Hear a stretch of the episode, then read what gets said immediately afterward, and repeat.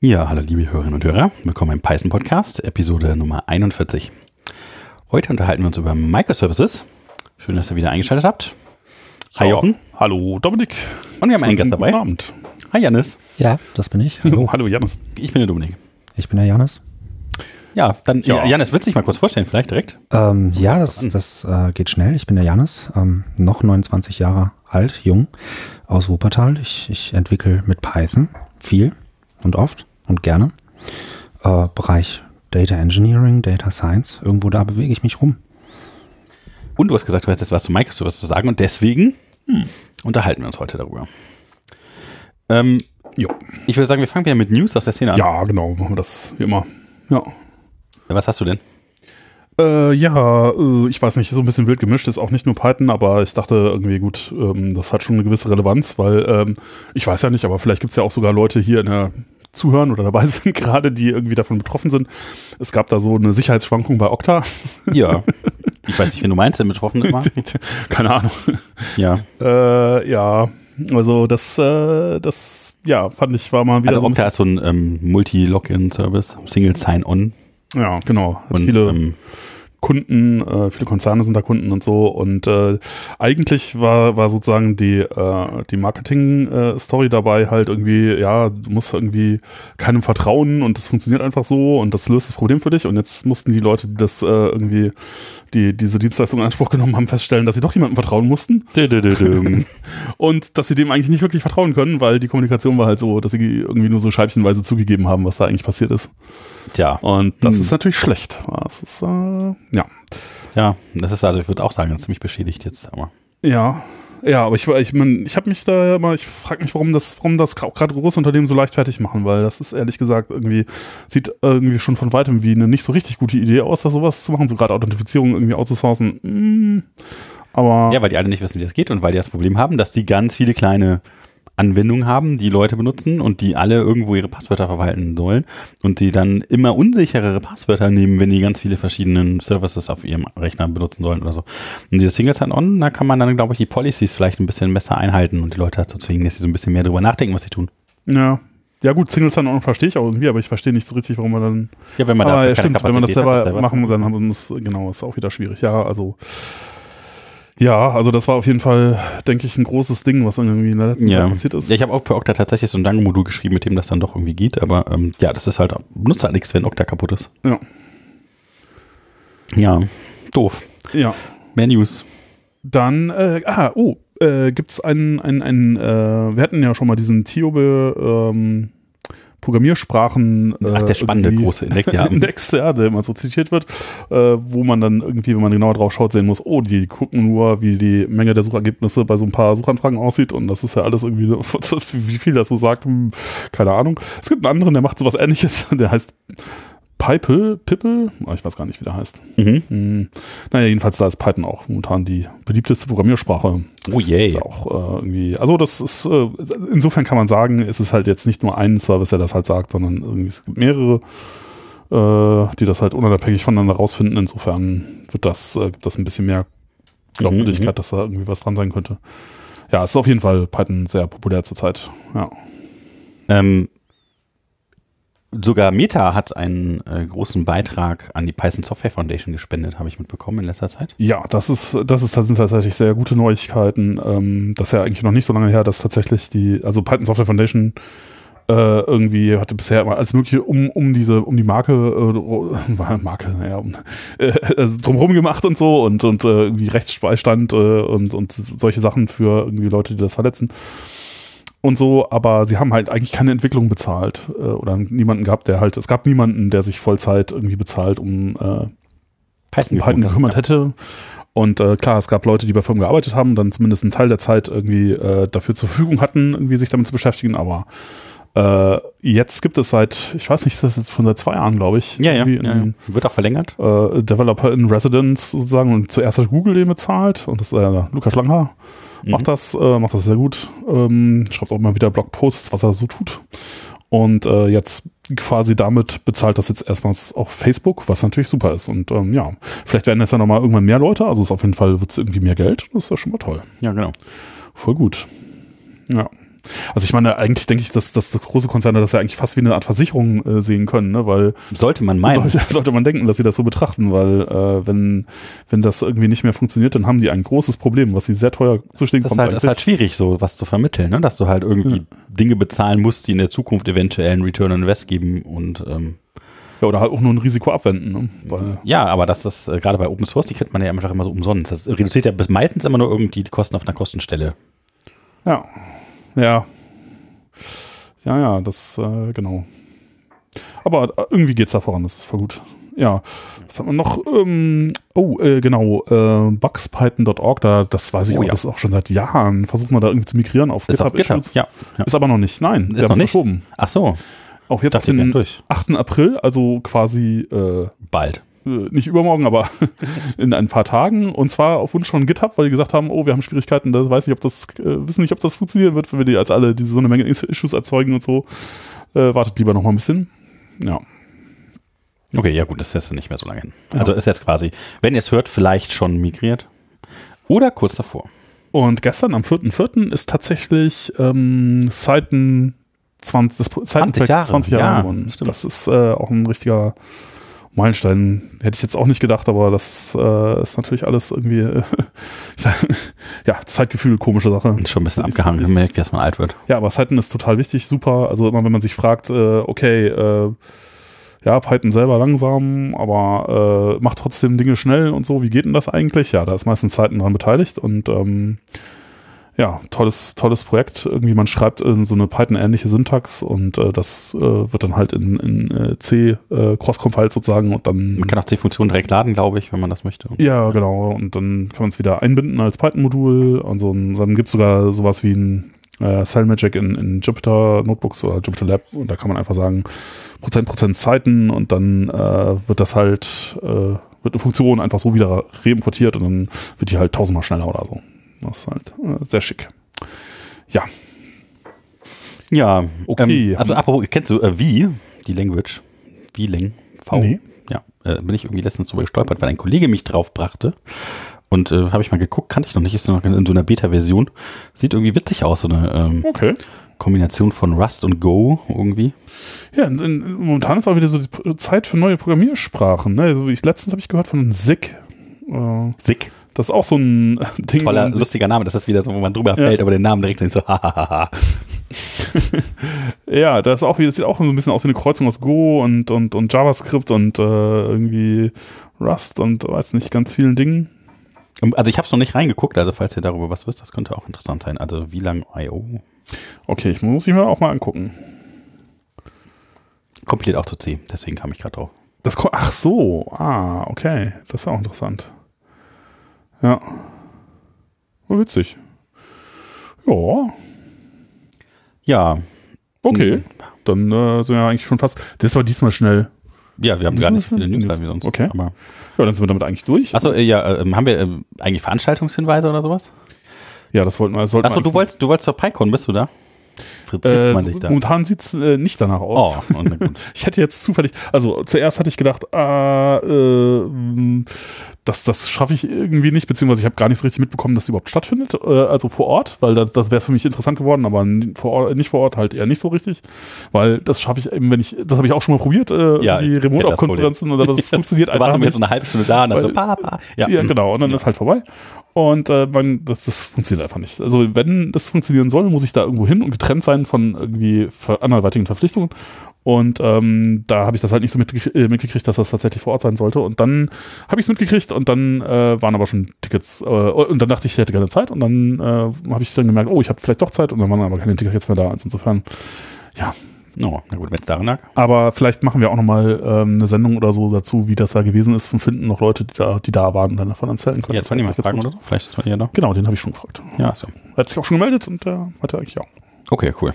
Also gibt es doch irgendwann eine PyCon-Folge. Ja, Ja, im Sommer Europython-Tickets sind auch gerade draußen. Da gibt es sogar noch welche von, glaube ich. Es war noch nicht so super angelaufen, der Vorverkauf, Ja. obwohl die so schnell immer weg waren sonst.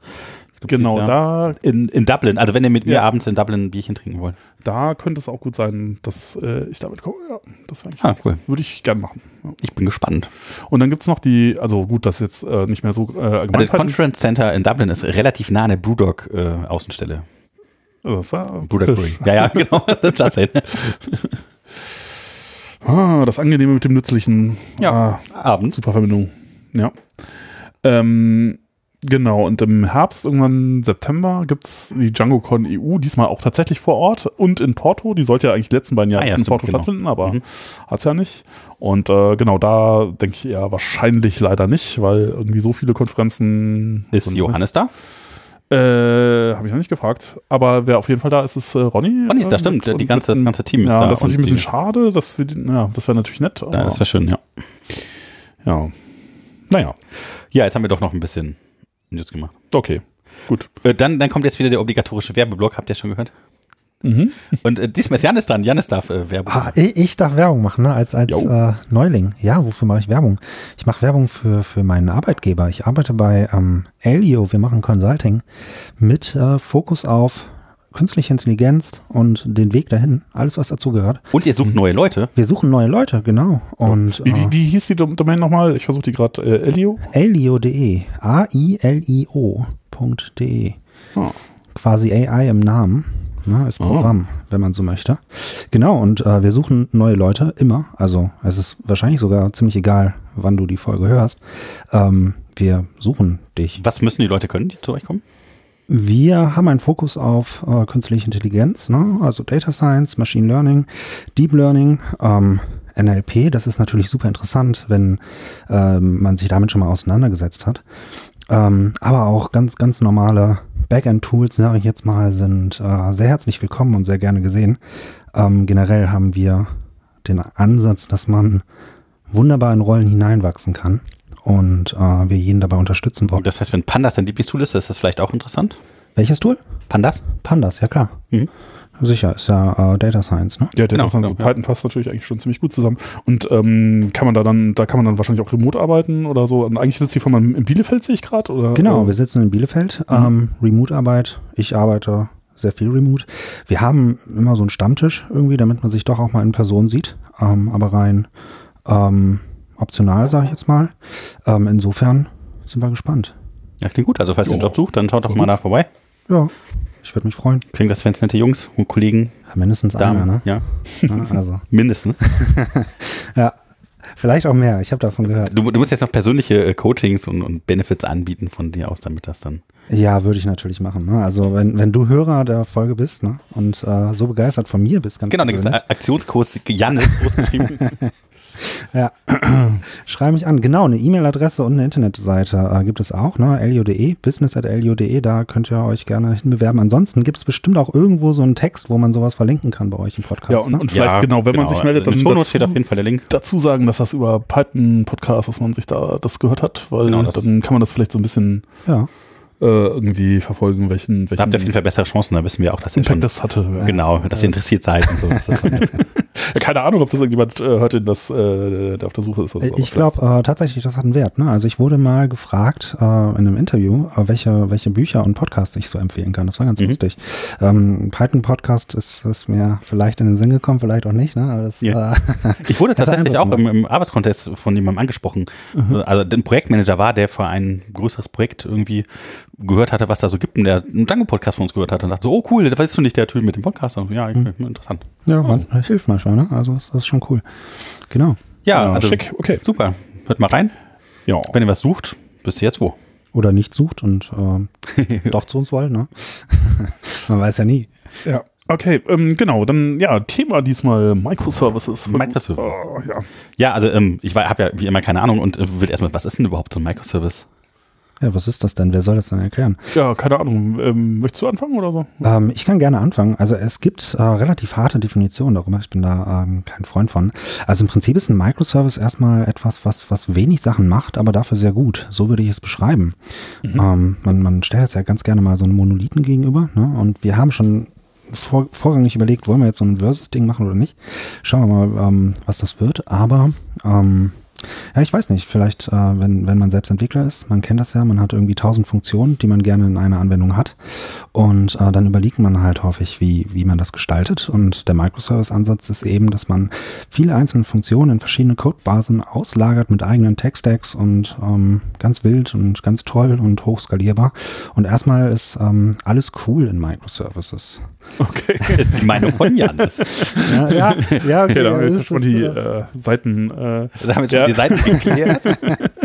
ja, ganz so ist es nicht. Ne? Das ist ein bisschen plakativ. Ähm, werden wir noch sehen, ob das wirklich so ist am Ende. Ah, ja. ja, aber das ist doch genau spannend jetzt. Also du sagst also, Microservices sind quasi eine isolierte Funktionalität. Genau. Mhm. Wenn ich jetzt ein, eine Anwendung habe, wir tun jetzt mal so, als wäre es eine Webanwendung, vielleicht ist das am einfachsten zu verstehen. Das heißt, es gibt ein Frontend und die bezieht dann ihre Quellen aus unterschiedlichen, ja, also, also ihre Bestandteile, ihre Logik aus unterschiedlichen Quellen aus dem jeweils einzelnen Microservice. Wär's, würdest du sagen, das ist eine gute Idee? Ähm, es gibt verschiedene Ansätze. Ne? Das ist äh, Thema Best Practice, sage ich jetzt mal.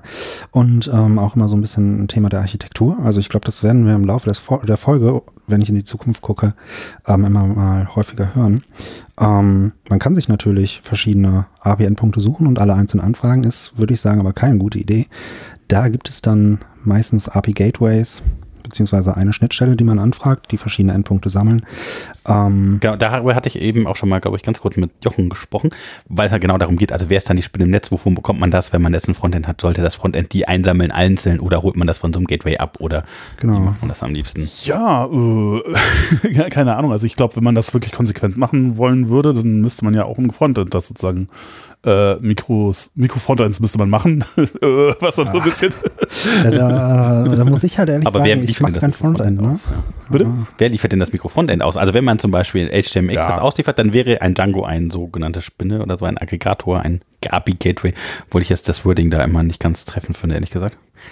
Das spielt dann letztlich ja äh, keine, keine große Rolle mehr, weil du musst ja dann, das wäre nur noch eine statische Seite. also was, was ich mir jetzt halt da kompliziert drin vorstelle, ist, wenn ich so ganz viele verschiedenes Zeug habe, aber ich habe ja eigentlich nur eine Anwendung, warum mache ich das nicht in der einen Anwendung direkt und habe dann diesen ganzen Gefummel mit dem ganzen drumherum nicht? Darüber wollen wir ja reden, ne? Ja. Also, das ist ja das Ziel der Folge. Wenn eine kurze Folge, wenn wir das jetzt so einfach und so schnell machen. Diese ein, Einsatz ne? fertig, ja, danke schön. Ja, heute mhm. haben wir euch nicht so lange genannt. Nee, äh, ganz, ganz so ist es natürlich nicht. Man muss halt auch immer sehen, welche, welche verschiedenen Funktionalitäten man haben möchte. Ne? Wir sind jetzt im Bereich Web unterwegs, ne? Um, von deinem Beispiel. Das klingt erstmal sehr, sehr einfach. Ne? Webanwendung, ich meine, so eine, so eine Standard-Firmen-Webseite meinetwegen mit einem Kontaktformular, da braucht man keine Microservices für, das stimmt schon. Aber wenn wir jetzt zum Beispiel mal in, äh, eine Kurs-Webseite meinetwegen sehen, wo wir ein Empfehlungssystem, wir haben so ein Dashboard, wir haben Nutzerbereich, wir haben einen Content Creator Modus, ne? da, da werden die Sachen schon kom äh, komplizierter. Wir haben ähm, ganz viele verschiedene Sachen, die ineinander greifen, die ineinander funktionieren müssen. Und da muss man natürlich überlegen, wie, äh, wie gestalte ich das designtechnisch, wie gestalte ich die Suchfunktion und so weiter und so fort. Ne? Und kann ich das überhaupt in einem einzelnen Django-Monolithen ähm, gewährleisten, meinetwegen? Oder ist es vielleicht manchmal einfacher, einen eigenen Service für etwas zu schreiben? Ne? Ja. Mhm, mh, mh. Also äh, genau, vielleicht einfach hake ich an der Stelle mal ein und, und sag mal so, was, was ich denken würde, was Microservice ist. Und ich würde denken, der, der entscheidende Punkt dabei ist eben die, äh, die Einheit, wie deployt man das. Also äh, alles, was man, wenn man, wenn man es insgesamt, äh, wenn man es halt getrennt deployt, dann ist es halt ein Microservice, würde ich jetzt mal so sagen. Mhm äh, und oder die getrennt deployen kann und ähm, also wenn es halt irgendwie, wenn das, wenn, wenn die gesamte Applikation etwas ist, was man insgesamt deployt, dann ist es halt irgendwie eher ein Monolith. Mhm. Und eben, Microservice hat halt den Vorteil, du kannst halt da unterschiedliche Technologien ausprobieren, du kannst halt unterschiedliche Sprachen verwenden. Man sagt mal auch mal, man sollte das halt so machen, dass man da quasi unterschiedliche Sprachen verwenden kann, dass sie halt möglichst irgendwie ja, äh, ihre eigene Datenhaltung irgendwie haben oder zumindest ihre eigene Sicht auf die Daten. Und da ist man dann halt schon so ein bisschen bei dem, ich weiß nicht, diesen äh, Domain-Driven Design-Ansatz, da gibt's immer diese, dieses, ähm, diesen Begriff Bounded Context, ne? Und das ist halt immer so das, was man so, ja, das diesen, klassischerweise diesen Bitte was? Bounded Context. Bounded Context. Jetzt musst du wieder erklären, ja. bitte, was denn Bounded Context ist. Weil, oh ja. Hilfe.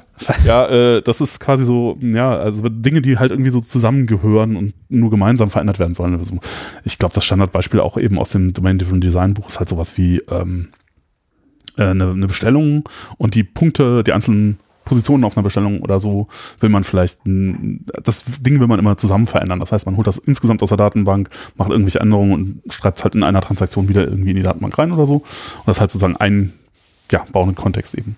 Ja, Und- das ist aber eine spannende Frage. Also was gehört halt dazu oder nicht? Also bei einer Mhm. Bestellung und deren Position geht's vielleicht noch, aber wenn du jetzt an den zuständigen Sachbearbeiter beispielsweise denkst, der irgendwie im Innen- oder Außendienst hängt, ist die Frage, gehört das dann zum Bounded Kontext da dazu oder holt man das aus dem CRM? Nee, das, ich glaube auch, dass der, der, der Grund, also der, vielleicht der Name, da- das kommt daher, dass es halt unterschiedliche Dinge in unterschiedlichen Kontexten bedeuten kann. Also zum Beispiel User ist halt was anderes, wenn du dich auf, dem, auf einer Webseite einloggen möchtest. Oder kann halt was anderes sein, als User äh, oder Personen, an die irgendwas geschickt wird im Kontext äh, einer äh, irgendwas Bestellung oder so. Ne? Und in dem einen Mhm. Fall hat man halt da komplizierte Adressgeschichten und weiß der Teufel irgendwie Zeugs und im anderen Fall braucht man das gar nicht, weil da muss man nur überprüfen, stimmt der Passwort-Hash oder so. Mhm. Und ähm, ja, je nachdem, welchem Kontext man unterwegs ist, äh, ist das halt unterschiedlich und man erlaubt dann halt auch unterschiedlichen Kontexten die Daten unterschiedlich zu halten und unterschiedliche Sachen zu speichern und so. Okay, interessant. Also der Bounded Kontext abstrahiert das so ein bisschen. Was aber jetzt dafür sprechen wir, in dem, was du gesagt hast, braucht man ja irgendwie eine Wahrheit der Daten. Wenn das dieselbe. Ja, das ist dann, glaube ich, dann wird es ein bisschen schwieriger bei dem Microsoft. Single Point of Truth, ja, da Ja, redest du. Ja, ja. das ist eine Herausforderung. Ja, also ich sage jetzt mal, ähm, ähm, das ist eine ganz gängige Frage. Wie, wie gewährleistet man den in ähm, Microservices? Und eine Frage, die damit einhergeht, ist immer das äh, Datenmanagement. Ne? Ähm, Okay, also, vielleicht, vielleicht noch mal ganz, Entschuldigung, dass ich euch gerade direkt einhabe, aber was, was heißt Datenmanagement? Ähm, ein Microservice, beziehungsweise Microservices allgemein zeichnen sich ja dadurch aus, dass das isolierte Systeme sind. Ne? Also im Idealfall äh, hält jeder Microservice genau die Daten, die er braucht oder eben nicht. Ne? Und wenn er die, Dat- die Daten nicht hält, äh, muss er natürlich überlegen, woher, woher kriege ich meine Daten eigentlich ne? und wie kriege ich sie. Und ähm, dann gibt es eben verschiedene Möglichkeiten, damit umzugehen. Ich könnte zum Beispiel mal irgendwelche API-Requests gegen irgendeinen anderen Microservice machen, meinetwegen, und hole Mhm. von da meine Daten. Hab dann aber den Nachteil, okay, das ist langsam und irgendwie kopple ich meine Microservices dann wieder zusammen, weil der Genau, ja, also wenn muss hinterher dieselbe ne? Datenbank liegt, dann ähm, ist ja die Frage, warum macht man dann eine unterschiedliche Architektur? Aber obwohl das, vielleicht kann auch das Sinn machen, ne? wenn ich halt irgendwie hingehe und möchte aus derselben Datenbank Dinge erzeugen mit unterschiedlichen Sprachen und die dann an Ja, nicht dieselbe Datenbank. Ne? genau, und selbe Datenbank wird schwierig, weil dann kannst du es halt nicht mehr getrennt voneinander deployen. Also wenn du jetzt zum Beispiel auf der, wenn du eine gemeinsame Datenbank hast und du änderst die jetzt, Na gut, er kann ja einfach den Datenbank-Link deployen. Also ähm, die Datenbank kann ja noch ein dritter Punkt sein, der ganz unabhängig von den Services läuft. ja, aber da ich sag kannst, da kannst du es nicht mehr unabhängig deployen, weil wenn du jetzt die Datenbank änderst, dann hat das ja Auswirkungen auf einen anderen, hat das ja auch Auswirkungen auf die anderen Services. Ja, und es ist Ja. ähm, ein Single Point of Failure. Ne? Also da Ja. rede ich aus, aus ganz, ganz äh, schmerzhafter Erfahrung. Wenn verschiedene Services äh, an einer Datenbank hängen, ne, verschiedene Microservices, und die Datenbank kippt um, dann kippen dir die Microservices auch um, weil irgendjemand äh, Stuss gemacht hat. So, ne? das, das will man eigentlich auch vermeiden. Also das, das ist so ein äh, Shared Datenbank Anti-Pattern heißt das. Ähm, das, das machen, macht man manchmal, ne? ähm, weil es einfach schnell ist, weil es einfach einfach ist. Ähm, aber wenn man wirklich Microservice macht und sie wirklich braucht, dann ist das eigentlich mal eine relativ schlechte Idee, wenn man sich da doch, äh, wie gesagt, den Single Point of Failure reinholt.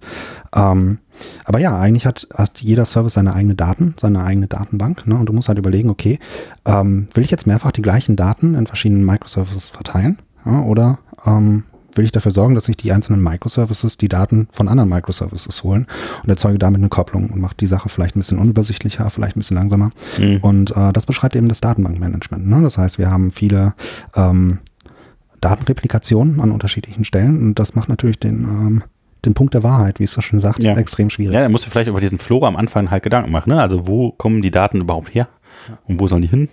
Und dann, ja, also ist ja die Frage, ist das eine Architekturentscheidung, wenn du jetzt sagst, das ist Design, Domain-Driven Design?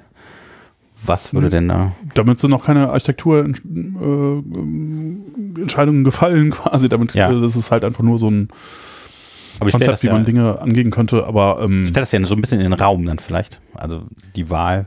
Ja, also äh, ich, ich, ich weiß es nicht. Ich meine, das ist halt die Frage, ähm, w- ob man, ähm, tja, äh, also ich habe, ich habe, ich in der Vor Vorbereitung habe ich jetzt mal so einen, äh, so einen Podcast auch gehört äh, von, wo der, da gibt es irgendwie ein Buch, äh, das immer empfohlen wird äh, zu Microservices von Sam Newman, Newman.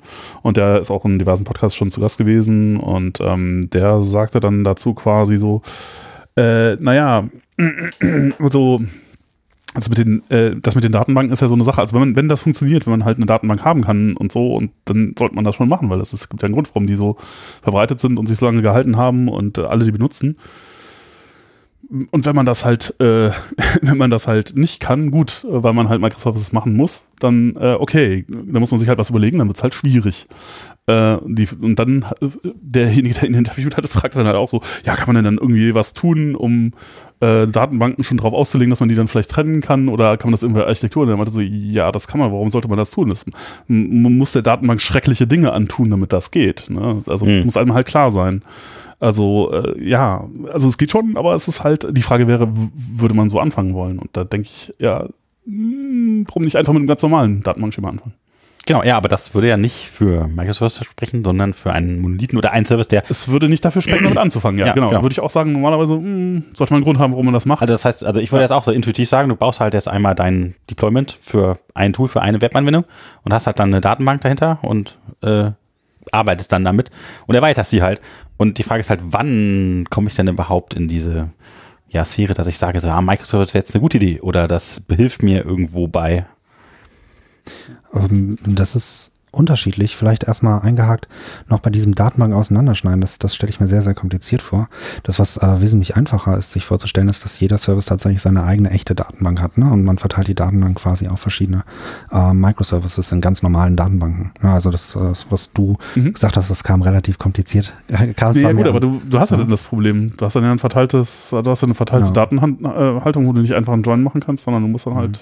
Ja, ja, klar. Ne? Also das, das Datenmanagement selbst, das ist äh, wesentlich komplizierter geworden, ne? aber die Datenhaltung pro Service, die ist immer noch Nee, relativ einfach. einfacher. ne? ja. Und das, das muss man halt ganz klar sagen. Ne? Also die einzelnen Microservices in sich, die sind unglaublich einfach. Ne? Mhm. Ähm, wenn du zum Beispiel einen Monolithen hast, und da kommen wir direkt zu deiner Frage, die du gestellt hast, ein Monolith, der wird sehr schnell sehr kompliziert. Ne? Also gerade dann, wenn du viele Leute an einer Codebasis arbeiten hast, mit vielen verschiedenen Services da drin, die sich vielleicht auch äh, gegenseitig affektieren. Ne? Also du, du bindest ja äh, unter Umständen einzelne ähm, Services aneinander. Ähm, und du hast dann auf einmal teamübergreifende Bugs, meinetwegen, weil du eine gemeinsame Codebasis hast, ähm, dann denkt man schon relativ schnell bei Microservices nach. Okay, aber das, also das klingt jetzt so, als wären die Apps jetzt nicht so gut getestet im Staging oder sowas und als würden jetzt, also Dinge, die halt eine Seite kaputt machen, andere Apps kaputt machen und wenn man jetzt beispielsweise in in Django-Apps jetzt denkt, ja, Hm. wenn man das parallel entwickelt, dann könnte man die ja voneinander trennen, also Im ne? besten Fall tut man das, ja. Ja, Das ist dann, Also wenn die ähm, sich gegenseitig differenzieren, kommt man natürlich in so ein Dependency-Problem vielleicht. Aber Ja, ja, ich, ich glaube, also ich, ich meine, ähm, ich, das ist auch immer was, wo, äh, wo ich dann, es geht eigentlich im Grunde, das zentrale Problem irgendwie bei der Softwareentwicklung ist eben dieses Modularisierungsproblem. Das ist halt irgendwie so das Ding, was jeder hat und was irgendwie ganz einfach aussieht und wo alle sagen, ah, da muss man halt ein bisschen modularisieren, kein Problem. Das ist aber tatsächlich sehr schwierig irgendwie. ja, also User musst du sehr oft importieren, ne? Das heißt, dass zum Beispiel, wenn da irgendwas kaputt geht, das ist schon doof dann wahrscheinlich. Ja, aber du kannst ja trotzdem äh, sozusagen die Dinge äh, irgendwie äh, au- auseinanderhalten, die nichts miteinander zu tun haben. Wenn es nicht geht, dann geht's halt nicht. Dann, aber dann kannst du immer noch die Abhängigkeiten explizit machen. Also es ist, man kann da schon was tun und man kann das richtig und falsch machen und meistens machen es die Leute halt falsch. ja. Das ist halt so. Äh, und das die allerschlimmsten Geschichten sind dann halt, oder wenn man es halt halt verteilt falsch macht, das ist halt ähm, ja, insofern, ich bin da auch so ein bisschen immer, äh, also vorsichtig, weil häufig, äh, was ich, was, was ich halt schon häufiger gesehen habe, ist, dass Leute dann sagen, also sie haben halt dieses Problem, das Standardproblem irgendwie, das alle haben in der Softwareentwicklung, irgendwie, sie kriegen ihren Kram halt nicht organisiert, äh, so richtig äh, und richtig strukturiert und nicht modularisiert. Und ähm, dann äh, nehmen sie halt irgendwie Teile, die kompliziert sind und machen daraus Mi- Microservices, weil sie sagen, ja, dann haben wir das irgendwie modularisiert. Aber das ist ja nicht so, sondern dann hat man es einfach nur verteilt. Das heißt, man hat ein Ding, was man nicht modularisiert hatte, verteilt und dann hat man halt einen verteilten Monolithen und das ist halt äh. Und das passiert leider löst sehr oft. Die ganzen Dinge nicht. Ja. Ja, insofern, äh, genau. Aber ich glaube, dem kann man so ein bisschen entgehen, wenn man sich überlegt am Anfang so, wofür will ich das eigentlich bauen und warum mache ich das? Und äh, dann geht das wahrscheinlich schon besser, ja. Also, die Frage ist auch immer, äh, ob man es besser oder schlimmer macht oder ob man überhaupt was am Zustand ändert. Ne? Ich meine, wenn man innerhalb seiner Architektur beziehungsweise innerhalb seines Codes äh, Referenzen hat, dann hat man die ja nicht automatisch nicht mehr, nur weil man auf einmal Microservices verwendet. Genau, ja. Man, man äh, verlagert das Problem. Ne? Aber ich sage jetzt mal, äh, man macht die Sache halt, äh, die, die Codebasis selbst wesentlich einfacher und äh, manchmal läuft man auch einfach in eine Situation, wo man feststellt, okay, ähm, die Funktion, die ich jetzt hier machen möchte, die ist äh, in dem Umfeld, in dem ich mich gerade bewege, einfach super schwierig zu implementieren. Na, das heißt, ich, ich finde gar keinen geeigneten technischen Ansatz, ähm, da meinetwegen was einzubauen. Na, ähm, vielleicht ein, ein ganz, ganz einfaches Beispiel. Wir haben jetzt eine Django-Anwendung und wir haben jetzt irgendwo weiß ich nicht, äh, RabbitMQ, Kafka, irgendwas rumliegen, irgendeine Queue, hm. ähm, irgendein Topic und das will ich konsumieren. Ne? Und dann muss ich mal überlegen, gut, wie baue ich das möglichst elegant in eine Django-Anwendung ein? Dann habe ich da irgendwie permanent etwas parallel laufendes, kann man machen. Ähm, die Frage ist, ob es sich natürlich anfühlt, ob es cool ist, ähm, ob man es wirklich so machen will. Also du willst eine, eine Socket-Verbindung aufmachen zu einem Kafka oder einer anderen Queue ähm, ich ich würde es gar nicht mal so ausdrücken. Ich würde einfach mal den, den Sachverhalt an sich in den Raum stellen, dass ich einen Umstand habe, der sich einfach nicht äh, natürlich fühlt, in die aktuelle Anwendung einzubinden und die man dann rein hackt unter Umständen oder wo man meinetwegen sagt, okay, ähm,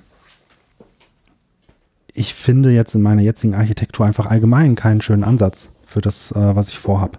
Na, ähm, weiß ich nicht. Ich, ich, äh, es kann auch andere Gründe haben. Du hast einen riesen Monolithen, Django und du hast meinetwegen ein äh, Java-Entwickler, der eine andere Funktion in Java super cool machen kann, findet sich aber nicht im Django zurecht und du überlegst, okay, macht es Sinn für den jetzt einen eigenen Service aufzumachen oder nicht? Ja, mhm, also mhm, ähm, ja. Manch, vielleicht geht das mehr so in die Richtung politische Entscheidung oder auch nicht. Ähm, aber manchmal ist auch so, so das Skillset der Mitarbeiter, die du gerade hast, verleiten dich einfach dazu, zu sagen, okay, ich, ich kann nicht alles in dieser einen Codebase lösen, ich kann nicht ein, alles mit diesem einen Deployment lösen. Ähm, vielleicht lagern wir das aus und vielleicht ziehen wir dadurch wirklich unsere Vorteile. Ne? Ja, also, also was ich halt da wieder ähm, ein Problem sehe ist halt, wenn ich das jetzt tue, dann habe ich ja irgendwo den Hut nicht auf. Und, oder ich muss den Hut an einer Stelle aufsetzen, muss das dann wieder aggregieren, wo du jetzt vom API Gateway sprachst, ja. Also wenn ich diese Spinne im Netz sein will, die halt die Informationshoheit hat, die die Single Source of Truth irgendwie bereitstellen möchte. Aber das ist ja kein API Gateway. Nein, gut, aber ja. ähm, du hast halt andere Services, andere Teile der Applikation arbeiten irgendwo auf einer ganz anderen Maschine. Ja. Mit einem ganz anderen Deployment und die liefern mir irgendwas ähm, ja, die, also ich kann die auch schwer testen oder sowas, ja. Also wenn ich das auf meiner Seite, das muss halt eigentlich auf deren Seite dann getestet sein. Das heißt, ich gebe quasi die ganze Verantwortung ja, auch weg. Du hast natürlich sehr, du hast wahrscheinlich wesentlich mehr Integration-Tests erstmal, ne, als du in mhm. einem Monolithen hättest. Mhm. Ähm, auf der anderen Seite sagt man ja, die, die ähm, einzelnen Services, die sind entkoppelt voneinander. Das heißt, wenn, wenn deiner läuft, hast du deinen Job gemacht und das ist erstmal alles gut. Und der andere muss dafür sorgen, dass sein Microservice läuft. Ne? Das heißt, man verlässt sich irgendwie aufeinander. Und ich habe so ein bisschen das Gefühl, dass das, das Problem, worauf du dich so ein bisschen einschießt, ist, ist äh, das größte Problem in Microservices allgemein. Ne? Das ist immer so eine Sache, die kann man unglaublich gut machen oder unglaublich schlecht machen. Mhm. Ähm, oder man macht sie einfach, wie man es macht. Also man bewegt sich irgendwo in der Mitte. Ähm, und mal funktioniert es richtig gut und mal nicht. Also das ist eine riesen Herausforderung, worüber du sprichst, ne, beim uh, Single Point of uh, Truth, ähm, beziehungsweise auch das ganze Monitoring. Ne, das ist ja wesentlich komplizierter in der Microservice-Welt. Du musst, mhm. ähm, weiß ich nicht, wenn du 20 ja, also wenn, wenn ich sag mal so, wenn, wenn mhm. das meine eigene Organisation ist, die die Microservices macht, dann muss ich ja irgendwo dann trotzdem irgendeine Form von Infrastruktur einziehen jeweils, die dann irgendwie aggregiert bei mir halt, wie du sagst, Monitoring macht und da halt irgendwie die Logfiles rauspasst oder irgendwie. Ja, du, du, musst überhaupt mit sowas erstmal anfangen und wir haben das möglicherweise eben noch nicht. Das ist auch der, der meinte, ja, das ist immer so das erste Projekt, was er vorschlägt, wenn man sich dann tatsächlich doch mal dazu durchgerungen hat, das dann zu machen. Das ist immer so, dass äh, ein gutes Startprojekt ist halt zu sagen, okay, da machen wir doch mal irgendwie äh, als einen ersten Microservice irgendwie ähm, zentrales äh, Log, äh, äh Log so Elk-Stack oder sowas, Log-Management, äh, ähm, weil das ist halt relativ einfach, ja, das ist eigentlich nicht so schwierig, aber man hat, muss halt trotzdem irgendwie äh, Sachen irgendwo hin deployen können, man hat unterschiedliche Sprachen, man muss es irgendwie konfigurieren und diese ganzen unterschiedlichen Aspekte irgendwie müssen alle zusammen funktionieren, sonst geht's halt nicht. Und wenn man da schon feststellt, okay, das ist, das ist mit der Organisation, weil das oft hat man ja so Organisationsprobleme, ähm, schwierig zu machen, dann weiß man halt, okay, alles andere danach wird noch viel schwieriger, daher sollte man vielleicht auch mal überlegen, wie man das äh, organisatorisch löst. Ähm, aber ähm, ja, genau, genau. Das ist eigentlich, du brauchst dann halt irgendwas, wo du dann halt zentral deine Logfiles sehen kannst und gucken kannst, was passiert ist, über deine unterschiedlichen Services hinweg. Genau. Und das musstest du vorher vielleicht nicht. Ja. ja, genau. genau. Also ich muss, also das meinte ich mit dem Hut aufhaben, ich muss halt immer irgendwie so ein Admin haben oder so, wenn. Naja, also ich meine, du, du hast dann ein Ding für, für Log, Log-Geschichten, du hast aber dann vielleicht auch ein anderes Ding für Monitoring, du hast wieder ein anderes Ding für, weiß ich nicht. Äh, dann dein Live-Dashboard oder so, das müsste ja jetzt nicht alles das gleiche sein. Das ist dann auch wieder ja, Aber also das, das Problem, was ich jetzt habe, ist dann wahrscheinlich niemand den Hut über alle diese Dinge auf hat und es dann schwerfällt, die halt äh, in der Waage muss, ne? Ja, ja also ähm, Ich meine, am Ende, ich meine, das, worauf der Jochen hingewiesen hat, wir, wir haben ja unsere Tools, ne? Also der Elk-Stack für Logging meinetwegen, Sentry für äh, Fehlermeldungen, dann hast du vielleicht noch Grafana, Prometheus für Metric Monitoring. Ne, das sind ja alles äh, standardisierte Ansätze, die du relativ einfach in deine Services einbauen kannst, ne? Also Filebeat-Logging geht zum Elk-Stack. Und das ist halt etwas, wo man sich auch in einem Monolithen durchaus Gedanken drüber machen muss, um da einen einfachen Zugang zu seinen äh, Logs zu kriegen zum Beispiel. Hm. Na, gerade dann, wenn du in einem äh, Team bist, dann finde ich schon, dass man sich relativ früh die Gedanken über genau diese Fragestellungen machen sollte, damit einfach jedes Teammitglied ohne Serverzugriff oder irgendwas äh, anderes komisches eben an seine Logs kommt und diese äh, möglichst schön filtern kann. Ja. Elk-Stack ist auch wunderbar. Ne? Das heißt, äh, diesen Stack, den hast du unter Umständen auch in einer guten monolithischen Struktur schon. Vielleicht könnt ihr ja mal noch kurz den Elk-Stack beschreiben, weil den hatten wir, glaube ich, noch nicht. Ah. Äh, das ist einfach nur, ich weiß jetzt gar nicht, ob ich das richtig, ich äh, habe mit dem gar nicht so viel. Das ist irgendwie Elasticsearch halt, um die Logfiles äh, durchsuchbar zu machen. Das ist halt Kibana oder Genau, das ist der Dashboard. Äh, Dashboard, genau. Und ähm, was gehört da noch dazu? Logstash. Logstash, ah ja. Genau. Ja, also vielleicht auch um das äh, zu beschreiben, du kannst in Python zum Beispiel, schreibst du deine Logfiles in Files ne, und dann kannst du dir die mit äh, Filebeat Richtung Logstack, äh, Logstash schicken. Das ist einfach nur ein weiterer Service. Ne? Ähm, der sorgt dann letztlich einfach nur dafür, dass die, die Logs, die du schreibst, äh, Richtung Elasticsearch gehen. Ne? Und entweder du hast da noch einen Logstash vor oder nicht, dann kannst du die vielleicht noch ein bisschen schöner formatieren, um sie ein bisschen schöner ähm, JSON-tauglicher zu machen und durchsuchbarer zu machen ähm, einzelne Fänder zu indizieren. Und äh, dann wird das eben auf Elasticsearch gespeichert und mit Kibana durchsuchst du es einfach. Ne? Dann kriegst du so ein Dashboard, dann kannst du relativ äh, nutzerfreundlich mit äh, schön viel Clicky Bunti ähm, deine Logs durchsuchen und dann hast du deine Graphen, kannst dir auch Dashboards bauen. Ne? Sowas ja, okay, ja, Kibana. Ja. Freitextsuche. Das ist sehr schön. Ja. Macht Spaß. Okay. Ja, also, ja. Ja, ich, ich sehe es auch tatsächlich, also wenn du sagst, äh, in der Organisation irgendwie muss auch jemand, die, ich denke, das ist halt eines der Ziele bei dieser ganzen Geschichte, gerade wenn man bei größeren Organisationen äh, äh das äh, sich anschaut, ähm, die haben, die haben oft das Problem, also ähm, wenn man jetzt sich jetzt anguckt, was machen denn Firmen vorher oder was machen die normalerweise anders, wenn sie das halt, wenn sie nicht Microsoft machen, dann machen sie meistens so eine, also ich würde sagen, Microsoft ist halt äh, so, versucht das ganze Problem, die Problemdomain irgendwie vertikal aufzutrennen und äh, was man klassischerweise vielleicht eher macht, sind Sachen horizontal aufzuteilen. Das heißt, du teilst normalerweise, sag ich mal, eben dann vielleicht eher auf in, in Frontend, äh, irgendwie so Service Layer und Backend und Datenhaltung und äh, sozusagen bei Microsoft ist es halt eher vertikal, das heißt pro Projekt irgendwie oder pro irgendeine Organisationsstruktur halt. Und ähm, das Problem bei dem horizontalen Ding, weshalb man da vielleicht weg, weg möchte von, ist halt, dass ähm, du halt, wenn du jetzt viele Leute hast, die daran arbeiten, an, an, deinem Produkt, dann, genau, dann stehen sie sich halt gegenseitig auf den Füßen unter Umständen. Also du hast dann vielleicht halt eben schon äh, Datenbank-Team äh, oder so, äh, wo sich die Leute sehr, sehr gut mit Datenbanken auskennen. Aber äh, und du brauchst sie halt auch deswegen, weil du halt eventuell fiese Datenbankprobleme hast, wo Leute irgendwie Queries optimieren müssen oder sich überlegen müssen, wie sie da halt irgendwie möglichst schnell neue äh, irgendwie Replikas von irgendwelchen Datenbanken hochziehen können und die Daten da und, und so weiter. Diesen ganzen Kram, so, ja. dieses ganze Zeugs, was man halt so machen muss. Und äh, das sind dann halt so die Sachen, für die du tatsächlich Spezialisten brauchst. Aber äh, du hast halt oft auch das Problem, du willst jetzt, hast jetzt irgendwie ein Projekt und da muss halt irgendwie jetzt eine Spalte zusätzlich irgendwo in der Tabelle. Und das ist jetzt eigentlich nichts, was so sonderlich schwierig ist vielleicht. Sollte man sich überlegen, ob man das dann machen will oder nicht, oder keine Ahnung. Aber letztlich das zu tun ist gar nicht so schwer. Und dein Datenbankteam ist war jetzt zum Beispiel gerade mit irgendeinem anderen Projekt beschäftigt oder so. So, und dann kommst du nicht weiter mit deinem äh, eigentlich Projekt, das nur da eine blöde Spalte zusätzlich haben muss. Es gibt halt eine Menge Anforderungen, die sehr einfach sind. Die, also entweder du beschäftigst dann halt deine teuren Spezialexperten irgendwie mit äh, sehr simplen Geschichten. Oder äh, du kannst sie nicht auslasten weil äh, die halt, äh, äh, oder du kannst halt mit deinem, kommst mit deinem Projekt nicht weiter, weil die halt mit irgendwelchem anderen Kram ausgelastet sind. Ne? Also es ist halt, und das blockiert sich halt gegenseitig. Du hast halt sehr viel Handoffs zwischendurch, viel Kommunikation, weil viele Leute miteinander reden müssen, damit irgendwas hin, am, am Schluss deployed werden kann. Mhm. Und wenn du es jetzt anders machst und machst es halt vertikal und sagst, ein Team ist im Grunde dafür zuständig, das komplett zu deployen in, in, in Produkt, Projekt, Microservice, äh, dann und die anderen sind halt blo bloß, äh, die beraten dich dann halt, wenn, wenn es irgendwie kompliziert wird oder so und in, enablen dich halt irgendwie da eine Lösung zu finden, dann kannst du halt sehr viel schneller halt ähm, Sachen tatsächlich raus äh, aus der Tür kriegen. Und äh, du machst äh, bestimmte Teile deiner Organisation halt auch äh, ähm, handlungsfähig, ohne dass sie halt sich mit allen anderen abstimmen müssen. Und dann, also das sind vor allen Dingen zwei äh, Teile, die da halt ein Problem sind. Das ist halt einmal die Infrastruktur ganz unten, das sind halt Datenbank und so und äh, IT-Geschichten und dann oben halt aber UI und UX ist auch, auch immer problematisch. Deswegen eben gerade schon mit Mikrofon jetzt so ein bisschen, weil das Problem ist, wie stellst du Konsistenz gegen äh, äh quasi sicher, wenn halt du nicht mehr einen UI-Team hast, das halt alles auf allem irgendwie zu einem Ja sagen muss, dass das jetzt so funktioniert. Die könnten dann sagen, ja, nee, das muss konsistent sein, das können wir so nicht machen. Aber wenn jetzt die Teams das einzeln machen sollen, dann kann es natürlich inkonsistent werden. Ja, dann müssen wir irgendwie komische Style Guides folgen oder so. Ja, aber äh, ob sie das dann tun oder nicht, weil das Ja. Team muss dann ja verantwortlich sein. Die müssen es ja, die müssen ja sagen können, nee, wir releasen, das ist uns wichtiger und dann, oder wir deployen jetzt und dann machen sie das halt einfach. Ja, ist ja ne? Kraut und Rüben. Ja, aber du bist halt unter Umständen schneller.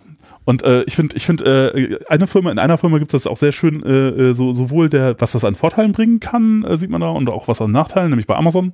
Die haben ja eigentlich früher schon angefangen mit, mit so Service-Oriented Architecture, was vielleicht auch so ein bisschen Vorläufer ist von, von Microservices. Und auf der Amazon Shopping-Seite, da funktioniert das, finde ich, ganz gut. Also ich meine, die sieht auch immer so ein bisschen inkonsistent aus und komisch und altbacken und so. Äh, aber das geht irgendwie. Also man kann einkaufen und meistens funktioniert es sogar besser als anderswo äh, vom Prozess her. Aber, äh, und also das, das geht. Das ist zwar nicht so komplett konsistent, aber das, das funktioniert insgesamt. Und wo ich finde, wo es eine ziemliche Katastrophe ist, ist halt bei sowas wie AWS oder so. Wo man auch sieht, dass jedes einzelne Team, also einmal es gibt hunderte und dann jedes Team hat, macht das halt irgendwie anders, so wie sie es halt denken. Und das macht es für mich als Benutzer halt total schwierig, irgendwie das äh, irgendwie zu bedienen, weil ich äh, nie Sachen finde und immer ja, da suchen muss nach Sachen und so. Und Ja, ja, also auch die Konfiguration, wenn man das irgendwie automatisiert, ist ja jedes Mal total anders und das ist ein bisschen nervig auch. Ja, also ich meine, es geht schon, aber es ist halt schon, das macht es echt, da an der Stelle macht die fehlende Konsistenz einem das Leben halt echt schwer. Und ähm, ja, aber ich glaube, das sind halt so Trade-offs, ne? muss man sich entscheiden. Ist einem die Konsistenz wichtiger oder die Geschwindigkeit? Ne? Ja, Hm. ja. Hm. Naja, naja. Wenig Begeisterung für Microservices, habe ich das Gefühl, ne? Ja, ich weiß nicht, also ich habe noch nicht so rausgefunden, wofür ich dann jetzt einen Microservice gut einsetzen könnte. Also wenn ich mir jetzt vorstelle, ich möchte jetzt irgendwie so ein Projekt implementieren, ja, irgendwie so eine, eine gewisse Größe und dann mm, muss ich ja, wie du Joachim so schön sagte, enablen die Leute, dass sie selber klarkommen mit dem ganzen äh, Regeln, die ich irgendwie haben will. Ich glaube, Ähm, das ist noch viel zu kompliziert. ja. Ich glaube, ich glaube, erstmal muss man überlegen, brauche ich das überhaupt? Ne? Also macht das für mich überhaupt Sinn? Habe ich die Größe? Wie viele Mitarbeiter habe ich? Bin ich jetzt so fünf, dann mache ich keinen Microservice auf. Aber habe ich meinetwegen 20, 30, 40 Mitarbeiter, das macht schon super viel Sinn, da über Microservices nachzudenken, weil ich kann jetzt eigentlich so Teams machen. Diese Teams haben verschiedene Verantwortlichkeiten. Und natürlich habe ich hinterher den Trade-off äh, mit Konsistenz meinetwegen im äh, Frontend. Frontend ist halt immer so, so ein, ich bin nicht im Frontend drin, ich persönlich. Ne? Also ich halte mich davon so weit fern wie nur möglich, ja. Und, und so Backend-Prozesse, da sind so Guidelines total egal, ja. Also, Ja, ne? Nein, aber Pixel, Schubspich. Nein, aber was, was, ich versuche jetzt wirklich nochmal von diesem Management-Layer von oben das mir anzugucken, weil du hast natürlich recht. Ich, wenn ich jetzt einen Konzern habe mit 100.000 Mitarbeitern, äh, macht es vielleicht Sinn, die Teams zu verteilen auf ihre einzelnen Kompetenzen, die sie haben, die in unterschiedlichen Ländern sogar sitzen. Das heißt, sie haben ganz andere Abstimmungsprobleme. Mein Problem ist es aber als Konzern von oben, das so zu managen, diese unterschiedlichen Services, dass die konsistent sind, ja, dann habe ich wieder das Problem des Brandings oder wie auch immer oder halt, denn da, ich möchte eine Nutzbarmachung äh, der einzelnen Services für alle sicherstellen. Und wenn die Standards jetzt so sind, dass die jetzt irgendwo im Pazifikraum funktionieren, aber für uns äh, nicht lesbar, dann habe ich ein Problem, weil dann kann ich keine Synergieeffekte daraus ziehen. Und Ja, die Frage ist dann auch immer, welche, welche Prozesse ähm, werden durchlaufen, um etwas zu veröffentlichen. Ne? Das, das äh, steht halt noch. Ja, also genau, aber das ist die Frage, äh, erschlage ich das dann mit irgendwelchen Prozessen? Weiß ich nicht, das macht es ja nicht besser. Dann, dann habe ich die, den Vorteil von Microservices habe ich dann nicht mehr, weil dann muss ich durch so ein Prozess-Gateway durchkommen und habe dann äh, einen Doorkeeper nach dem anderen, ja. Ähm, Ja, gut, ne, ähm, aber auch um auf deine Frage zu kommen, die Frage ist dann am Ende auch, wie schlimm ist das? Ne? Also wenn ich jetzt zum Beispiel in, in Tokio das eine Team habe und in Berlin das andere, ähm, die bauen beide, die backen beide ihren eigenen Kuchen, dann das ist ja gerade der Sinn von Microservices auch, dass jedes Team eigentlich nach Lust und Laune so arbeiten kann, wie es will, solange es zum richtigen Produkt führt. Weil das Team in äh, Berlin wird relativ wenig Berührungspunkte mit dem Code zum Beispiel vom Team in Tokio haben. Und umgekehrt natürlich auch, ne? weil Microservice-Teams, die stehen ja für sich alleine. Ne, das heißt, äh, wir haben ein Team, das arbeitet an einer Sache, das deployt einen Service für sich alleine und der muss natürlich integrativ mit den anderen irgendwie funktionieren. Ja, ich, ich würde auch denken, dass das Problem eher, eher tatsächlich andersrum ist. Also das, was dann tatsächlich auftritt. Also ich meine, ja, es kann auch sein, dass es schwierig ist, das zu koordinieren. Keine Ahnung. Äh, kann man sich halt dann, kann man sich ja vielleicht irgendwas überlegen. Ich, ich, aber das habe ich jetzt noch gar nicht so gehört, als das ist ein Riesenproblem. Was aber schon ein Riesenproblem ist, ist halt, also wenn du jetzt ähm, äh, so etwas hast wie, ich weiß jetzt nicht, was das Beispiel war, das kam auch in, dem, in der Du hast halt irgendwie einen, einen Konzern, der hat halt hunderte Marken und jede Marke hat irgendwie eigene Dienste, die sie irgendwie anbieten. Dann, und die sind alle in unterschiedlichen Teams und so und auch weltweit verteilt und so.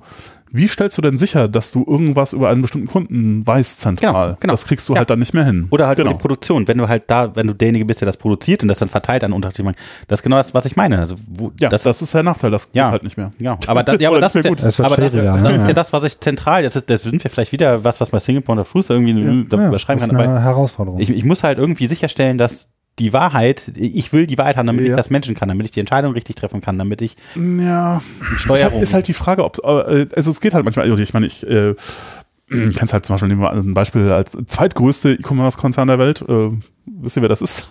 Hm? Nach Amazon? Mm, Oder Otto? Äh, vielleicht ist, ja, ja, ist Otto, aber ja, tatsächlich, ich weiß nicht mehr, ob das noch stimmt.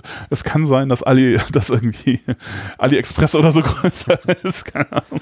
Oder, ja, gut, oder Alibaba macht oder was. Kein Wettbewerb draus, aber ja, okay, also, okay aber Otto auf jeden Fall sehr, sehr groß und ähm, damals, äh, das ist jetzt aber auch schon wieder lange her, äh, hatten sie sich äh, das auf die, auf die Fahnen auch geschrieben, irgendwie der Zeitgröße nach Amazon zu sein. Und die haben halt zum Beispiel genau dieses Problem, weil sie haben, es gibt ja nicht die eine Seite, auf der dann alle irgendwie Zeugs einkaufen, sondern die haben halt hunderte Shops. Ja? Also, also jeder dritte Shop, auf dem du irgendwie landest, ist halt letztlich irgendwie gehört zum Autokonzern. Du weißt es aber gar nicht, weil das steht da ja auch nicht dran. Hm. So, und die haben jetzt genau dieses Problem. Ne? So, äh, irgendwie jeder einzelne äh, Shop hält halt User-Daten und ähm, äh, genau, wie machst du das denn jetzt eigentlich, wenn du quasi irgendwie Dinge wissen willst über deine User? Also andersrum, also wie kriege ich die ganzen Microservices wieder alle zusammen? Also ja, dann, und die Antwort, die Antwort ist eigentlich gar nicht. Also nicht. Da, ich glaube, da kommen so Leute auf die Idee wie mit äh, Data Lake, wird dann eher Data Swamp oder so. Irgendwas sickert, aber ja, und, die, oder das, bauen das, dazwischen. Das schlimmste Problem ist gar nicht äh, unbedingt die technische Lösung, sondern die, das schlimmste Problem sind halt die politischen Geschichten, die du halt auch kriegst automatisch. Dass halt Leute sagen so, äh, ich, wir haben hier gerade einen Vorteil, die, sind ja untereinander im Wettbewerb, ja. Wir haben hier gerade einen Vorteil, weil äh, wir irgendwas wissen, was die anderen nicht wissen, ja. Und jetzt sollen wir die Daten, das, was wir, was uns dazu verhilft, dass wir irgendwie besser sein können als äh, wie unsere interne Konkurrenz, das sollen wir denen jetzt irgendwie freiwillig zur Verfügung stellen. Ja, aber dann, dann haben wir halt irgendwie einen, einen, einen, leicht kaputten Export, wo die Daten so ein bisschen. Ja, aber mit, so. der, mit der Konzernbrille, die du dann aufhast, dann musst du da hingehen, musst den gordischen Knoten dann kaputt hauen. Dann musst du sagen, gib uns die Daten, wir sind der Chef. Ja, schwierig, sehr schwierig. Also, ähm, ja. Aber ähm, auch da, ich meine, das ist jetzt ein sehr, sehr schönes Beispiel, ne? aber als, als Konzern muss man sich natürlich die Frage stellen, was will ich eigentlich? Will ich jetzt ein möglichst großes Franchise so schnell wie möglich aufbauen? Habe ich die Kapazität, um das aus ähm, innerer Kraft heraus zu schaffen? Oder muss ich dafür sorgen, dass äh, die Leute in äh, weiß nicht wo das alles selbst entwickeln können? Dann machen sie halt ihren eigenen Service und dann habe ich das Problem mit den Daten, dass ich nicht unbedingt alle Nutzer auf einmal kenne. Ähm, aber das ist dann eine Sache, die man lösen muss im Nachhinein. Ne? Und was hilft mir jetzt mehr? Hilft es mir mehr, da einen Shop hochzuziehen und irgendwie meine, mein, mein, mein Geld über das Franchise reinzuziehen oder wie auch immer? Ne? Oder will ich jetzt einfach alles wissen und will ich die totale Kontrolle haben? Ja, ist halt genau das klassische Problem eigentlich. Ne? Machst du halt irgendwie Diversifizierung oder äh, machst du Fusionierung irgendwie. Das ist äh, auf, in der Softwareseite und die Frage, die irgendwie die Consultants immer geben, ist immer genau das Gegenteil von dem, was gerade da ist. dann kannst du halt so ein Projekt Consultant, kannst du Geld verdienen und dann geht's halt immer ja. aus und zusammen. Ich meine, das macht natürlich auch Sinn. Ne? Also wenn du irgendwas hast, was total verfilzt ist, dann musst du das erstmal auseinanderspalten. Dann hast du kleine einzelne Services, die untereinander so ein bisschen Wettbewerb haben. Die guten Sachen musst dann irgendwie wieder konsolidieren und zentralisieren, um dann wieder den den guten Benefit rauszubekommen, bis du dann wieder merkst, das wird wieder doof, dann fängst du wieder an, das auseinander zu dröseln. Das ist ja genau wie bei den Ländern. Ne? Mal sind Länder werden zusammengefasst, dann wird sie auseinander. ja, aber das ist ja vielleicht auch dieser ähm, natürliche Zyklus, Lebenszyklus von so einem ähm, Ding. Und Ja, also wenn, wenn ich jetzt zum Beispiel hingehe, ne, dieses Otto-Beispiel nehme und ich möchte diese User-Daten haben, ich würde jetzt als Otto hingehen und sagen, ich will wissen, wer sind meine Kunden, wie viele Kunden Mhm. sind überhaupt irgendwo, Mhm. da muss ich hingehen, muss sagen, gib mir alle eure Daten, dann Mhm. baue ich einen zentralen Service dann zusätzlich, der halt von allen die Daten abholt, dann kann es sein, dass ich jeden einzelnen dieser Shops einzeln integrieren muss, kann Mhm. irgendwie sein, dass das relativ viel Aufwand macht, aber dann hole ich mir die alle irgendwann ab und dann ist, weiß ich, okay, zumindest in der Historie gesehen ist jetzt vielleicht ein Tag alt oder so oder eine Woche, ist ja egal, aber da sind die Daten sind einigermaßen echt Mhm. und da habe ich einen Vollüberblick über die, was da meine Leute sind und da kann ich dann bestimmte Analysen fahren, die ich vielleicht fahren möchte. Hm. Aber das ist ja das, was man vielleicht dann braucht. Und dann kann man damit vielleicht dann wieder sagen, ah, aber dafür machen wir jetzt wieder so kleine Services, weil dann. Vielleicht, ne? Oder Ja. du kannst auch überlegen, ähm, ob du nicht im Vorfeld einen, einen gewissen Standard etablierst, wo du sagst, ähm, da sind wir wieder beim Standard Ja. natürlich, ne? Und bei den Gateways, Wo ja. du, äh, bei den Gatekeepers. nicht nur bei den Gateways. Ich bin im Backend, ich interessiere mich nicht so für die, ja doch auch, aber. Ja, das mein, mein Problem ist da bei der Gatekeeper, ich musste gerade, weil du gesagt hast Standards, musste ich an äh, Infrastrukturstandards denken und ähm, auch allein das ist ja unheimlich äh, schwierig, wenn du ähm, die gleichen Standards einführst für Teams, die auf der Welt irgendwo sitzen. Ja, damit verlierst du die Vorteile von Microservice. Ja. Eigentlich sofort. Genau. Äh, Die Frage ist halt, was, was der Standard ist. Ne? Möchte ich jetzt einfach so ein Plugin ähm, auf jedem Shop haben, welches meinetwegen in verschiedenen Programmiersprachen ähm, vorhanden ist, damit äh, die Shops autonom sind? Ist es für mich ein vertretbarer Aufwand, das zu gewährleisten, meinetwegen? Ja, das fängt ja schon bei, Ja. bei, bei Oder- kleineren Sachen an, wie keine Ahnung, jeder Dev kriegt einen äh, Windows-Laptop mit AD-Zugriff. aber das äh, Genau, hast du ja nicht. in- in genau, das- das das, du das, eigentlich das ist nämlich der. Punkt, weil wenn du Microservices machst, musst du erkennen, dass das unabhängig sein muss Ja. von dem Rest und du kannst das da nicht zentralisieren. Und wenn du das machst, ist es halt kontraproduktiv, weil dann hast du den Monolithen irgendwo dazwischen sitzen, der wie eine Krake versucht, seine einzelnen Sachen noch festzuhalten. Und dann ist das völlig Mhm. absurd. Wie gesagt, ne, also äh, für, für mich muss man, muss man da so ein bisschen von loslassen, dass man, dass man die Kontrolle, die totale Kontrolle haben will. Ne, und wenn, wenn man das kann und wenn man dann die Vorteile ähm, für, für die Flexibilität sieht, die man dabei gewinnt, ne, dann äh, sind Microservices schon sehr vorteilhaft. Ja, genau, aber das ist genau der Punkt, weil wenn ich jetzt sage, ich möchte den Hut aufhaben, wird das so nicht funktionieren. Ja. Sonst wird nur Dann dann funktionieren, wenn ich. Verantwortung abgeben kann. Ja, dann nimmst du Ne? Microservices. Ja, genau, Ne? so. Aber das ist ja eine, aber da hast du ja schon eine Antwort, ne? Also willst du den Hut aufhaben, wie du es so schön sagst, ähm, dann mach keinen Microservice oder überleg dir halt sehr, sehr gut, wie du das gewährleisten kannst, ne? Wie viel willst du wachsen? Vielleicht geht das ja sogar in Microservices, wer weiß, ne? Ähm, oder willst du die Verantwortung abgeben, dann, dann kannst du Microservices nehmen. Die Frage am Ende ist, wenn du einen riesen Konzern hast, hat da überhaupt noch jemand den Hut auf, egal welchen Ja, Ansatz du die, die Frage Content ist dann ganz einfach, ist dann auf welcher Kostenstelle wird denn das gebucht und wer, wer hält dann, dann wo die Hand auf? Ne? Ja, aber ich, ich- glaube, also, ähm, wenn man nochmal noch mal einen Schritt äh, äh, mehr Richtung Organisation oder allgemein oder abstraktes Problem geht, ich denke, also ich würde würde irgendwie diesen Trend zu Microservices halt so verorten in einem äh, in, in, in, in einer Reihe von Trends, die halt alle in eine ähnliche Richtung laufen. Ich glaube, DevOps ist auch so ein Ding, was in eine ähnliche Richtung läuft, weil wo, bei all diesen Dingen geht es im Grunde darum, dass äh, äh, man halt in so einer klassischen Organisation, dass da die Incentives irgendwie perver pervers sind, so ein bisschen. Und zwar, äh, und, und das sind alles Versuche, das zu lösen, dieses Problem, der, dass die Incentives eigentlich nicht korrekt sind. Mhm. Also, die, äh, was ich damit meine, ist einfach nur, ist eigentlich ein total simples Problem, ja. Nehmen wir an, du hast halt irgendwie, äh, früher irgendwie, du hast halt äh, Entwicklung und ähm, äh, Betrieb, ja, oder äh, IT und Operations oder weiß ich nicht, und auf der einen Seite Entwicklung. Und das ist vielleicht auf unterschiedlichen äh, Seiten deiner Bilanz auch, ne? Das eine sind dann Hm, halt dann sind Kosten das- und ja, das hm. andere sind halt Investitionen. Hm. Ja, so, dann äh, hast du halt äh, irgendwie, siehst du halt deine, wenn da Features entwickelt wird, siehst du das als Investition und denkst halt, je mehr Features entwickeln werden, voll gut, gibt mir in der Zukunft mehr Einnahmen, total super. Hm. So, das heißt, äh, irgendwie deine Entwicklung misst du daran, wie viele Features kriegen die eigentlich pro Quartal irgendwie raus oder keine Ahnung, irgendwie sowas. Mhm. So, und dann äh, wird, geht das Ganze in den Betrieb, nachdem, so, und dann, äh, woran misst du deinen Betrieb? Den misst du an den Kosten und daran, dass es halt funktioniert. Aber sozusagen die, dein Betrieb, die Leute, die da arbeiten, die haben nichts davon, dass da mehr Features rausgehen, ja. Die werden nicht, die werden nicht, äh, kriegen nicht mehr Geld dafür, dass sie halt äh, dafür sorgen, dass die Entwickler mehr Features veröffentlichen. Was, was ist deren sozusagen rational der beste Strategie in diesem, in Mhm. diesem Setting ist halt tatsächlich zu sagen, never change a running system Ja, ja. irgendwie. Ich werde, ich werde nur, ich werde nicht belohnt dafür. Ich bin ein Kostenfaktor. Ja, ich werde nur bestraft, wenn irgendwas nicht geht. Ja, solange das Wasser läuft und der Strom an ist, alles gut. Äh, sobald der Strom ausfällt, kriege ich auf dem, kriege ich, äh, Kein Problem. Ja. das heißt, mein, mein äh, Ding ist also, ich meine, klar, äh, irgendwie eine Änderung kann sein, dass die gut ist für andere, ja, aber ich habe ja nichts davon. Oder sie ist schlecht, dann, äh, dann trifft mich das. Das heißt, ich versuche möglichst Änderungen zu verhindern. Dann, das ist sozusagen für mich am besten, weil dann kann ich sicherstellen, dass möglichst wenig kaputt geht. Und na gut, für die anderen ist das halt nicht so toll, dass sie halt nicht so viele Features rauskriegen, aber ist ja ehrlich gesagt nicht mein Problem. Ja.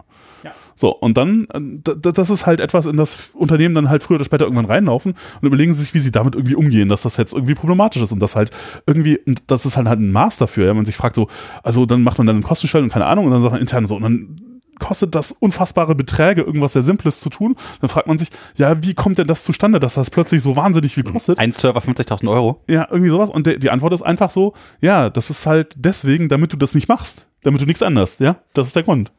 Das ist halt der Preis für die Änderung, dass jemand sagt so, irgendwie, ich gehe hier für dich das Risiko, dass sich irgendwie, dass Sachen kaputt gehen. Ich will möglichst, dass du nichts änderst, ja. Und deswegen ist das so teuer. Und ähm, ja, DevOps ist halt dann so ein, also die Lösung dafür ist halt dann sozusagen die Verantwortung für das, für diese Dinge halt auch mit, äh, mit den, ähm, mit in den Bereich zu packen, der halt davon profitiert, wenn was deployed wird. Ja, mit in den agilen Sprint das zu packen. Genau, Ja. äh, äh, genau, Agile, auch so ein Ding, ne, wo man sagt, okay, äh, genau, das, äh, wir packen das alles zusammen. Ja, oder halt eben DevOps, äh, man sagt, okay, die, die Leute, die das äh, deployed haben wollen, deployen es dann halt auch selber und betreiben es auch selber. DevSecOps jetzt, ne? okay. Full-Stack Microservice äh, äh, DevOps äh, äh, im, im agilen Prozess, ja. Die haben wir alle zusammen, glaube ich, weiß nicht. Aber ja, du, äh, ge- ge- genau. Und es geht, es geht halt darum, irgendwie, dass, ja, dass einzelne Teams halt möglichst autark irgendwie Dinge machen können und halt äh, so, dass man halt sozusagen da, wo man investiert, halt auch tatsächlich, dass die auch dann äh, die, äh, die Möglichkeit haben, das umzusetzen. Aber das, das kommt halt mit dem Preis. Das ist halt Trade-off. Das ist halt nicht so, dass das dann insgesamt äh, automatisch super viel besser ist, wenn man das so macht, sondern das ist halt dann, ja, man wird dann halt schneller und so, aber man wird halt eigentlich automatisch halt inkonsistenter dabei. Und ähm, Ja, das Problem ist, die jetzt, wenn, Architektur wenn, wird die, komplizierter. wenn die Leute aneinander ziehen, ne? wenn es halt dann so ein PM-Layer dazwischen gibt, der dann in verschiedenen Schrauben zieht, also auch politisch zieht, weil es halt um Kostenstellen geht und wer wie, wann, wo, warum abrechnen kann und wer welche Investitionen oder Kosten äh, verursachen oder schützen möchte. Und das äh, führt halt dazu, dass diese Idee, Microservice ist ganz groß geschrieben, du willst ganz viel Microservice machen, aber hast eigentlich da die ganze Zeit diese Krake, die das festhält. Und das funktioniert, glaube ich, überhaupt nicht gut. Äh, weiß ich gar nicht. Also, ich meine, das Problem, also, ähm, vielleicht kann man das ja an einzelnen Projekten irgendwie, also ich würde ja auch denken, dass eine, eine schlaue äh, Art irgendwie, wenn man jetzt migrieren wollte von Monolith auf Microsoft, also wäre halt, man fängt halt klein mit kleineren Teilen an und macht das da und man macht nicht alles auf einmal, weil das wird wahrscheinlich nicht gut funktionieren. Äh, Also, warum denn überhaupt? Also ich verstehe es immer noch nicht.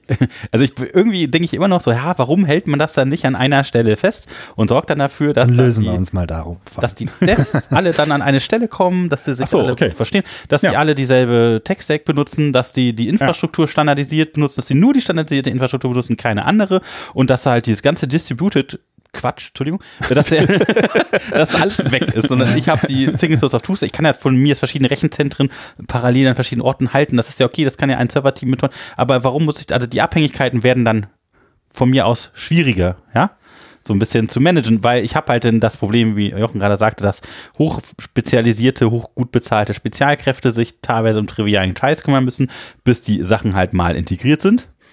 Ähm, aber dafür könnte man ja einen Service schreiben, also keinen Microservice, sondern einen, der halt dann in den Monolithen drin hängt, ja. Ähm, ja, also ich, ich ganz grundsätzlich, ich habe so ein bisschen das Gefühl, du bist, du bist so ein bisschen biased, ja. Also weiß ja, nicht, ähm, ist ist mir eine äh, spontane Meinung. Ja, nee, ähm, es ist ja alles gut. Also ähm, grundsätzlich muss man halt die Ausgangslage erstmal in Frage stellen. Ne? Habe ich denn überhaupt die gleichen Kompetenzen? Ich meine, darüber hatten wir ja schon geredet. Ne? Ähm, es ist auch nicht immer ganz leicht, äh, die gleichen Kompetenzen überall zu finden für alles. Ne? Wenn du eine große Firma bist, ähm, dann haben, weiß ich nicht, dann hast du vielleicht irgendwie einen Java-Entwickler, der ist Quereinsteiger in Python oder äh, C-Sharp in C++, was weiß ich. Ne? Sowas gibt es.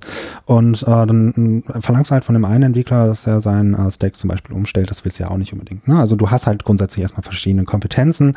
Dann ist die Frage, brauche ich diesen einen globalen Tech-Stack überhaupt? Will ich den überhaupt haben? Bringt er mir überhaupt was? Ne? Ähm, Ich sag mal so, also es gibt halt so wenig gute Leute, dass man wahrscheinlich schon Tech-Stack multiplexen muss, damit man überhaupt genug Leute findet. Ah, siehst du, also Microservice, nein. Ähm, aber grundsätzlich musst du dir ja auch die Frage stellen, erstmal, vielleicht um, um von, von dieser Ebene mal ein bisschen zurück zum Code zu kommen. Ein Monolith, der hat natürlich eine riesen Codebasis, die unter Umständen relativ komplex ist. Das heißt, du musst viel Aufwand in den Deployment-Prozess an sich stecken. Ne? Also bist du ähm, ein einzelnes Feature, ein neues Feature deployst oder einen Bug fix, musst du dich mit relativ vielen Leuten, wie der Jochen schon gesagt hat, abgesprochen haben. Du bist insgesamt ein bisschen langsamer und äh, vor allem auch fehleranfälliger insgesamt. Ja, gut, du brauchst halt ein gutes. Wenn, wenn ne? irgendein Integration-Test irgendwie fehl geht und der irgendwie den Produktion durchrutscht, dann ist im Zweifel raus dein ganzes System ab und hat eine Downtime, ne? Genau, ne? teuer du hast, werden, äh, der Monolith ist so ein klassisches äh, Beispiel für äh, Single Point of Failure. Ne? Auch das kannst du irgendwie umgehen, indem du, du hast ein Backup-System, du hast das parallelisiert, was weiß ich. Ne? Also du kannst die Chance ähm, minimalisieren, dass du genau an solche Punkte läufst, mit Rollback, mit äh, AB-Tests und so weiter. Ne? Also du hast eine Möglichkeit, aber auch das musst du dir halt erstmal aufbauen. Ne? Das heißt, du musst dir mit der Zeit erstmal aufbauen, mit dieser Komplexität umzugehen und am Ende stellt sich die Frage, ähm, wie gut gehst du eigentlich gerade mit der Komplexität um und kann das mein Team zum Beispiel sehr, sehr gut. Und äh, bin ich mit der Geschwindigkeit so zufrieden, weil ähm, ich habe die Erfahrung gemacht, dass ähm, sich bei einem Monolithen irgendwann viele Entwickler darüber beschweren, ähm, dass das Deployment zu langsam ist insgesamt, dass die Features teilweise zu lang rumliegen, weil zu Acht, viele neun Leute. Stunden dauern, dann denken dann sich so, hm, wenn ich so zwei, drei am Tag rausschrubben will, das ist schon ein bisschen doof. Ja, nicht nur, wir reden ja nicht über Stunden, wir Ja, reden teilweise über Tagen, Wochen, ne? Also das ist schon nicht so einfach. Und dann kippt auf einmal was um. Du hast dann irgendwie ein, äh, du musst das irgendwie organisieren, dass du einzelne Sachen deployst. Und dann ist es natürlich schon cooler, wenn du einen einzelnen Microservice hast und wenn der mal umkippt, dann ist es nicht so schlimm für die äh, Gesamtanwendung. Du gefährdest dadurch relativ wenig andere Sachen durch das Deployment. Also erstmal wirst du durch einen Microservice, wie wir schon gesagt haben, unter Umständen auch nicht zwingen. Du musst es natürlich auch erstmal gut machen, ne? Ähm, aber du kannst äh, gewisse bürokratische ähm, Randeffekte dadurch durchaus vermeiden erstmal. Ne? Also das wäre zum Beispiel ein Grund zu sagen, ich will das jetzt aufsplitten. Ne? Ein anderer Grund ist, dass äh, bei wir reden über große Codebasen. Ne? Also das, das muss man halt immer erwähnen. Wir reden über große Teams. So, und niemand kennt den ganzen Code. Also was bringt dir äh, ein einheitlicher Tech-Stack, wenn du dich eh nicht mit äh, Sachen in den äh, Core-Geschichten auseinandergesetzt hast, weil Mhm, du mhm. meinetwegen, weiß ich nicht, im krassesten Beispiel, du bist Frontend-Entwickler in einer Django-Anwendung und du nutzt noch, ähm, nutzt jetzt keinen Vue.js oder sowas, ne, sondern du schreibst irgendwie deinen Frontend-Code in die Django-Anwendung rein als Java-Entwickler, äh, JavaScript-Entwickler. Hast du auch nichts mit Python am Hut. Ja, da macht es schon Sinn, dass du sagst, okay, gut, ich baue jetzt mein eigenes Frontend irgendwo anders. Ist jetzt nicht wirklich ein Microservice, ne? aber das veranschaulicht äh, das Problem so ein bisschen, dass, dass dieser Entwickler nicht den ganzen Stack kennt und auch überhaupt nicht kennen muss. Hm, Gut, ähm, hm, ich frage mich halt, ob das einen Unterschied macht. Also ist ja egal, ob er jetzt jemand an seinem Feature Branch irgendwie eine App baut. Siehst du, wenn es keinen Unterschied macht, ist es doch doppelt egal. Nein, aber also Hä? das ist ja dann trotzdem Monolithen. Ja gut, aber ähm, also mindestens äh, habe ich Komplexität raus. Ne? Sowohl im Code, Microservice ist ein kleinerer Code, der ist ein bisschen leichter zu lesen, du kannst dich ein bisschen schneller einarbeiten, weil du nicht vor einer Wand aus Code stehst. Du stehst vor einer Wand aus äh, Guidelines und äh, Jira-Pages und was weiß ich, ne? aber Ja gut, der G-Red. Äh, genau, ne? Äh, aber du, du, du äh, steigst nicht irgendwie komponententief in den äh, Code rein, musst du auch gar nicht, du kommst gar nicht erst in die Versuchung. Na, also du hast äh, auf jeden Fall erstmal ein bisschen äh, Komplexität auf, auf Code-Ebene entschlankt. So durch Microservice und vielleicht auch durch Deployment-Ebene und du hast das Risiko erstmal minimiert, dass du es äh, verhaust. Und äh, du behinderst niemand anderen damit. Ne? Also äh, du deployst halt in einem Monolithen immer nacheinander. Wenn du verschiedene Teams hast, dann deployt er erst Team A, Team B, da musst du die Reihenfolge festlegen. Ne? Auch das hast du in Microservices, wenn sie unabhängig voneinander sind, teilweise nicht. Klar, Breaking Changes, immer ein Thema. Ne? Das, das hast du jetzt auch sehr schön geredet, weil also in meinem Kopf, da ploppt gerade wieder auf, Du so, redest ja, sehr schlecht. wenn ich das dann warten möchte und wenn ich das ähm, ausbauen möchte, weil wenn das Team weg ist, was diesen Microsoft entwickelt hat, dann muss ich ja wieder Experten suchen, die sich dann mit dem anderen Tech-Stack auskennen, die ich jetzt gar nicht kenne. Vielleicht ja nicht. Der Microservice an sich, der soll relativ schnell entwickelt sein. Ich meine, das, das ist jetzt auch wieder Theorie, ne? aber rein theoretisch soll auch ein Microservice austauschbar sein. Ja, okay. Also das heißt, also, das ist so ein Wegwerfding. Das heißt, wenn es nicht mehr läuft, dann würde ich halt jemand aus dem anderen Tech-Stack den gleichen Microservice neu baut irgendwie und das dann günstiger Leicht, als den anderen ähm, neu zu warten, ja. Okay. Ja, ja, Könnt, könntest du natürlich machen. Aber ja, ich meine, äh, ja, ehrlich gesagt, ich, ich bin da, also ich meine, ich, ich würde schon sagen, natürlich, das ist klar, dass es Situationen gibt, in denen Microservices halt äh, voll gut sind. Ähm, würde ich, würde ich jetzt gar nicht bestreiten wollen, aber äh, auch, also würde man damit anfangen wollen, wenn man jetzt noch nichts äh, gebaut hat, da wäre ich auch eher skeptisch, glaube ich. Aber äh, also genau, also ich meine, das ist halt die, die Fra Frage, ne, gibt es irgendwie einen Grund, warum man das machen sollte?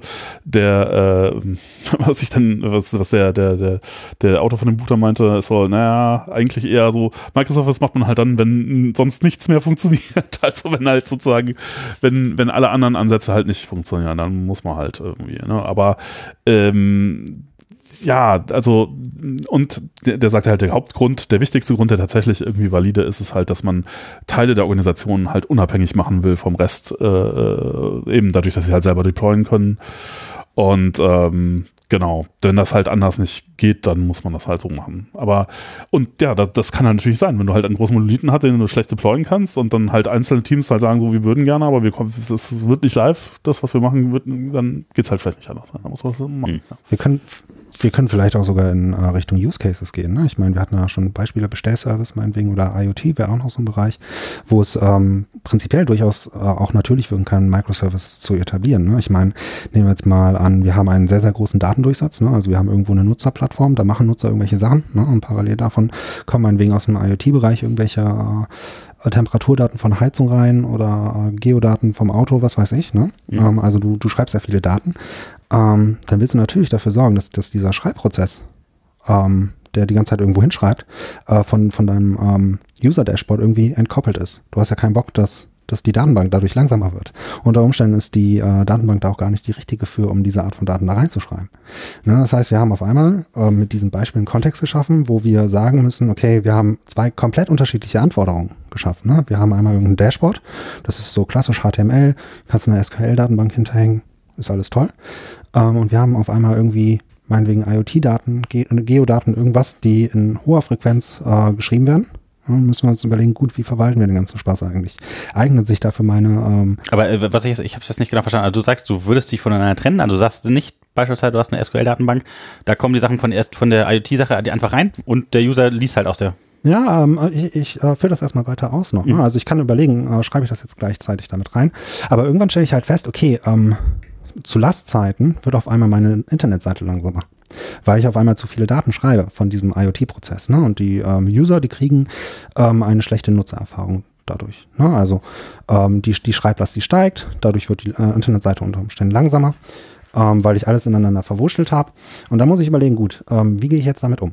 Ähm, also normalerweise sollte darfst gar nicht so viel langsamer werden, oder? Weil, also weil du doch, kannst doch, ja eigentlich. Ne, wenn du, wenn du, du schreibst, klar. Aber die, gut, äh, oder ich meine. Äh, also schreiben, also zum Beispiel Postgres lockt jetzt dann nur die Zeile, wenn du schreibst. Und wenn du jetzt ein neues ja. IoT hast, dann hat der eine neue Zeile drauf. Das heißt, der Nutzer, der kann ja alle anderen Zeilen zum Beispiel lesen. Äh, ja, also, halt, also ich meine, das kann, aber es kann natürlich schon passieren. Es kann natürlich schon passieren, dass Schreiblast irgendwann äh, irgendwie dann dein System langsam macht. Die, aber auch meine Frage wäre halt, ja, wie, wie häufig kommt denn so, kommt das denn vor, ne? dass man so skalierbar oder dass man, also ich würde sagen, ja, es gibt einen validen Grund, äh, Microservices aus Skalierbarkeitsgründen einzusetzen, aber wie häufig kommt denn das vor? Nein, aber äh, nochmal kurz zu, das zu, vor. zu, zu fragen, was, was wäre denn jetzt die Lösung davon? Dann habe ich Sachen, die IoT schreibt in eine Datenbank rein und ähm, dann habe ich ja der in Flaschen heißt bei dem Prozess, der von der einen Datenbank in die andere Datenbank das übertragen muss, dann ist ja der Stand alt beispielsweise, weil die Verbindung. Na, die Frage ist, ähm, ob wir das überhaupt übertragen müssen. Ne? Also Microservices. Ne? Ähm, als erstes stelle ich fest, okay, ähm, das passt jetzt nicht irgendwie in die SQL-Datenbank, die wächst mir zu schnell, das sind ähm, ähm, Zeitreihen, zum Beispiel. Ne? Dann, dann schreibe ich das in eine Datenbank, die extra dafür vorgesehen ist. Info ne? zum Beispiel. Ja. ja. Prometheus ist auch eine, ne? aber die ist eher so für Metrikdaten.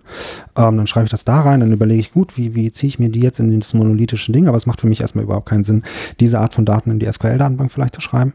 Ne? Das heißt, ich habe diesen Prozess mal getrennt und ähm, auf einmal habe ich Möglichkeiten. Ne? Also ähm, auf einmal habe ich es geschafft, diesen Prozess zu trennen und jetzt kann ich überlegen, gut, ähm, zu Lastzeiten zum Beispiel haben wir immer höhere Peaks. So, ähm, wie kann ich die Architektur jetzt vielleicht sogar günstig halten? Dann kann ich auf einmal überlegen, weil ich jetzt meine Datenbanken getrennt habe. Ich habe jetzt eingesehen, okay, ich habe einen getrennten Schreibprozess von diesem Dashboard-Prozess. Jetzt kann ich anfangen, den Schreibprozess zu optimieren. Meinetwegen, ich, ich mache es jetzt mal ganz wild, meinetwegen einen Kafka in die Mitte zu hängen. So, dann schreibe ich jetzt Richtung Kafka rein. Ne, Kafka ist letztlich so ein, so ein uh, Topic, hast einzelne Nachrichten drin und äh, diese Nachrichten, die können asynchron zum, zum Prozess konsumiert werden. Ne, und ähm, zu Schreibzeiten schreibe ich ganz viele Nachrichten in dieses Topic. Ich habe aber vielleicht gar nicht die Kapazität, um alles in Echtzeit abzuarbeiten. Aber vielleicht ist es auch, äh, auch gar nicht schlimm. Ich kann die nachabarbeiten. Ne? Also von diesem Ticketsystem kann ich mir dann meinetwegen zehn Minuten verzögert äh, Nachrichten rausziehen und die dann erst in die Datenbank reinschreiben. Und dann habe ich nicht das Problem, dass ich meinen Server unter Umständen dynamisch skalieren muss. Oder mhm. generell hochskalieren muss. Mhm. Ja, aber ja, gut, aber da, da wäre halt die Frage, was ist, was ist, äh, Ja, also ja, ist alles valide. Ähm, aber irgendwie, was ist teurer? Irgendwie äh, die, die Architektur aufzuteilen oder irgendwie einen von dickeren Server zu kaufen? Ja, aber auch, auch, auch ähm, da, da gibt es so sehr, sehr schöne Graphen. Das ist natürlich ähm, in ein, ein Monolith ist sehr, sehr lange günstiger als Microsoft. Das stimmt. Aber irgendwann, irgendwann kann Ja, man ja. zu diesem Punkt kommen, Mhm. wo es ähm, überproportional teurer wird, sich äh, größere Hardware zu kaufen. Ne? Also erstmal steigt das irgendwie sehr, sehr geradlinig. Ne? Ähm, ich gestikuliere hier immer so rum, aber ist ja Podcast. Ne? äh, ne? Das Also, ist, ist auf jeden Fall sehr anschaulich. nee, aber äh, erstmal steigt das relativ geradlinig, ne? also irgendwie f von x gleich x, ne? ähm, kann man sich sehr schön vorstellen. Und äh, hinten raus wird dann auf einmal exponentiell. Ne? Ähm, dann, dann explodieren die, die Kosten, weil ähm, die Maschinen dann einfach wirklich ähm, äh, sehr, sehr teuer werden. Das, das, das, also ich finde, das Problem, was du gerade gesprochen hast, müsste man eigentlich nochmal mit, äh, mit Leuten, die noch ein bisschen mehr Spezialwissen in Datenbank haben, besprechen, weil, also für mich hört sich das nicht so an, als wäre da der Flaschenhals an der richtigen Stelle. Und als- das, ich würde sagen, das gibt es alles schon. Also es ist halt die Frage, ob es so, ob es so häufig ist. Und dann, ich meine, das Problem ist halt, also was du dafür aufgibst, ist natürlich die Konsistenz. Du, äh, das ist halt, Ja, das sind halt, genau. das stimmt halt einfach nicht mehr. Und ich habe halt dazwischen noch so ein extra Layer, wenn ich jetzt einen Kafka dazwischen mache. Warum? Also wenn ich jetzt eigentlich direkt aus der Datenbank lesen könnte und die Frage, du sagst halt, die Datenbank wird langsam, das verstehe ich nicht so genau, weil Ja, wie viele doch. Verbindungen hat die denn dann offen? So, die Nein, aber halt, einfach die, die Schreib, äh, zum Beispiel, du, äh, einfach die Pla äh, du hast ja nur eine bestimmte Bandbreite zu deinen Platten, wenn du es wirklich schreiben musst. wie du denn, äh, du, ganz ehrlich, die Postgres hängt im RAM. Nee, die, nee, nee, nee, Doch, nee. Wenn du was schreibst, nein, nein, das ist Doch, ja. doch, doch. Nee, das Doch. Ja, nur beim Lesen, nicht beim Schreiben. Doch, beim Schreiben auch. Nein. Doch, das wird danach, wird das mit Vakuum reingeschrieben. Nee, also das ist, wenn, wenn die Transaktion fertig ist, dann hat Postgres F-Sync hinterher aufgerufen. Dann ist das, dann hat die Platte gesagt, ich hab's weggeschrieben. Und Ja. Das, das ist, das ist, das macht Postgres unfassbar viel langsamer als sowas wie Redis. Aber bei Redis ist halt auch, wenn du dann, wenn du das Ding ausmachst, dann ist die Daten sind halt weg. Bei Postgres nicht. Da sind die Daten halt noch da. Das ist der große Unterschied. Ja, Das aber halt- die Frage ist halt, was, was halt dann schreiben und so weiter, wann wird das halt überhaupt freigegeben? Also das ist ja egal. wenn, das macht wenn, aber, wenn die Datenbank sagt, deine Transaktion ist durch, dann ist das wirklich ja, aber das macht, die, das macht aber die Postgres nicht langsamer, sondern das ist Doch, halt das nur macht so, dass, dass das macht nur Schreiben langsamer. Ja, aber das macht die langsam. Ja, aber das macht ist- Schreiben langsamer, aber das heißt nicht, dass das Lesen langsamer wird. Ja, ja doch. Weil Nee. derzeit, wo du was schreibst, kannst du nichts lesen. Nein, du kannst nur die Sachen nicht lesen, die geschrieben werden. Also du kannst die Sachen nicht lesen, die noch nicht im Hauptspeicher sind, ja, sagen wir so. Ja, genau, also die, die noch nicht auf der Platte sind, die kannst du nicht schreiben, also kannst du nicht lesen, aber das heißt ja nicht, dass du nicht die Sachen, die vorher drin sind, lesen kannst, weil die Transaktion von den Sachen, die noch nicht geschrieben sind, noch nicht fertig ist. Das heißt, dass du den, den Stand der Schreibsachen nicht kannst. Das heißt aber nicht, dass das Lesen langsamer wird. Doch, ja, letzt, Weil das, ja, nein, das, letztlich das ist schon ein eigener irgendwann. Prozess. Das ist, nein, das ist ein eigener Prozess. Äh, also, Äh, Der- okay. Völlig unabhängig davon ist. Äh, also wenn, wenn irgendwann äh, quasi, wenn du so viel schreibst, dass du nichts anderes mehr machen kannst als schreiben und dann deine, de, die Bandbreite zu deinen Platten halt, oder SSDs heute halt irgendwie aus, ausgefüllt ist mit Schreibvorgängen, dann kannst du nicht mehr viel lesen. Nein, wieso? Also lesen lässt du ja eh noch auf dem Speicher, das ist ja egal. Das, das I.O. Naja, ist ja nur das also CPU. wenn dein, wenn dein CPU Working ist Set komplett im Hauptspeicher ist, ja. Ja, das ist sowieso immer Aber- im Hauptspeicher. Ah, ja, naja, naja. Das ist immer im Hauptspeicher, das ist wirklich so. Und das Einzige, was halt da dann dein, dein Constraint ist, ist dann die CPU-Kerne, die halt damit beschäftigt sind. Wie viel Prozesse du offen hast, also das heißt, wie viel gleichzeitige Verbindungen die auf deiner Datenbank stehen. Ja, Aber- also, ja, also das, sagen wir mal so, in der Praxis, das, wo dir, wo dir häufig das System platzt, ja, ich sag mal so, also das ist also Erfahrungswert aus der Praxis. Das, wo du dann merkst, okay, ich habe hier ein Problem, wo ich irgendwie mit der Architektur anfangen muss, was zu machen, ist, dass äh, irgendwann deine Slaves mit der Schreiblast nicht mehr klarkommen. Also deine, deine Replikas, ja. Wenn die, wenn du das nicht mehr hinkriegst, wenn die, wenn dein Replikationslag immer größer wird, weil du das nicht mehr weggeschrieben bekommst, was du an Schreiblast hast, an dem Moment hast du ein Problem mit deiner Architektur. Ja, dann musst du das sowieso aufbrechen, ob du dann Microservice machst oder also sozusagen vertikal auftrennst oder ob du es horizontal auftrennst, indem du dann halt sozusagen äh, das, das schadest nach irgendeinem Hash oder so, wo du dann halt mehrere Master hast, äh, in die du schreibst. Ja, Master Slave, ja. Hm.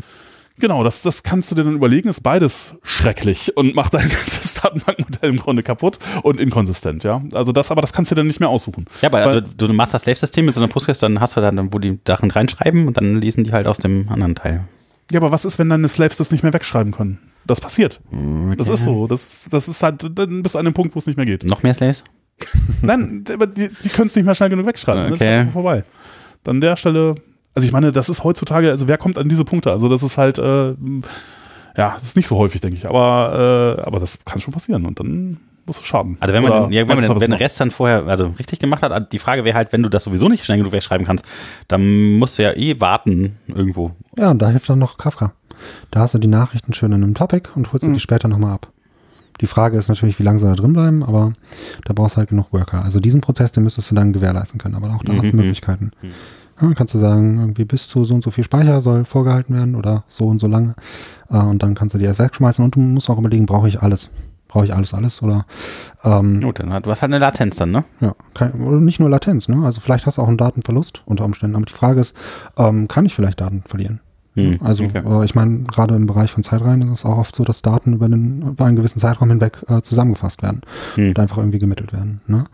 Ähm, und dann ist das Problem, welch, worüber wir uns gerade streiten, gar, nicht mehr so schlimm. Aber das Problem ist äh, in dem Zeitpunkt schlimm, wenn du es auf einmal in einer monolithischen Struktur vielleicht drin hast und einzelne Services dadurch umkippen und du hast es jetzt irgendwie so ein bisschen entlastet und das, das äh, Replikationslag, äh, wie Jochen sehr schön gesagt hat, das, das wächst und wächst. Und dann stoppst du halt eine gewisse Zeit lang mal den Schreibprozess und hast dann meinetwegen Consumer-Lag äh, im Kafka, aber das kannst du ja irgendwie so zurechtschrauben, dass es funktioniert, dass es deine Architektur verkraftet. Ne? Aber das ist natürlich ein sehr, sehr, und das muss man auch sagen, das ist ein ähm, extrem spezielles Problem, welches echt nicht jeder hat. Ne? Aber das ist ein Problem, welches man bekämpfen kann. Wollte ich gerade, wie Und- viele IT-Geräte mussten denn da gegeben haben, damit das ein Problem wird?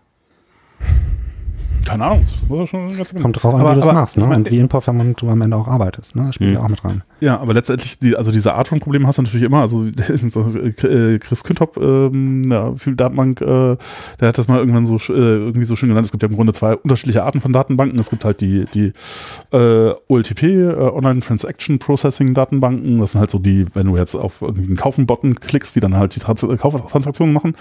Und ähm, es gibt halt äh, OLAP, äh, also Online Analytical Processing. Das ist halt so dein Data Warehouse irgendwie. Und äh, der sagte das mal sehr schön. Also, wenn jetzt die Leute irgendwas machen und du schreibst halt Sachen, also OLTP ist zum Schreiben gedacht und OLAP eher zum Lesen. Hm. Äh, so, wenn, wenn die jetzt irgendwie die ganze Zeit irgendwie diese, diese, diese Geschichten generieren, dann, also im Grunde, jede OLTP-Datenbank äh, hat in sich so ein Data Warehouse, das raus möchte. irgendwie nach einer gewissen Zeit. Das fand ich gerade ein sehr schönes Bild. Ja, das ist halt so, ne? Irgendwann willst du das halt vielleicht daraus trennen. Dann. Ja.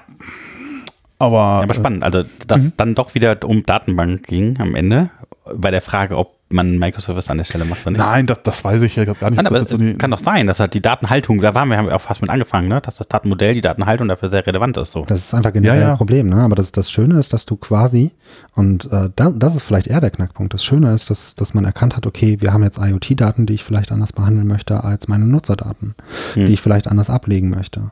Und äh, will ich das in einen Monolithen machen oder erkenne ich, dass ich vielleicht dafür auch einfach ein ganz, ganz anderes äh, Know-how brauche? Ich habe jetzt meinetwegen eine SQL-Django-Anwendung, erkenne aber, dass das kein SQL-Kontext ist. Habe ich jetzt die Leute bei mir, die sich mit dieser Art von Daten auskennen oder brauche ich dafür vielleicht neue Daten? Äh, neu, sorry, neue Leute. Und äh, kriege ich diese neuen Leute in das bestehende Team rein oder baue ich dafür ein separates Team mit einem separaten Service auf, der da einfach parallel läuft, weil es halt besser ist in diesem Moment für das Problem, welches ich jetzt gerade versuche zu lösen. Ja, Hm, und hm. ich meine, das, das ist jetzt rück, ach, sehr, sehr, sehr schöne Wendung, ne? Aber das, das ist jetzt wirklich so ein Punkt, wo man sieht, okay, jetzt auf einmal auf ganz natürliche Weise macht es auf einmal Sinn, ähm, darüber nachzudenken. Ja, es kann, kann cost-efficient sein an der Stelle vielleicht. Ja.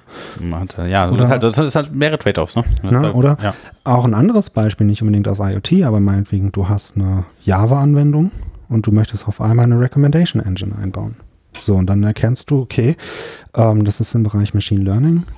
Ähm, das ist in Python mehr vertreten. Da hast du in Python eine größere Community. Hast vielleicht auch bessere Lösungen für. Dann suchst du dir ein Python-Team aus, welches dir dafür ein Model baut, welches dir dafür eine API bereitstellt. Ähm, kriegst du das jetzt unbedingt in deinen äh, Java-Monolithen rein oder stellst du da einen Service daneben?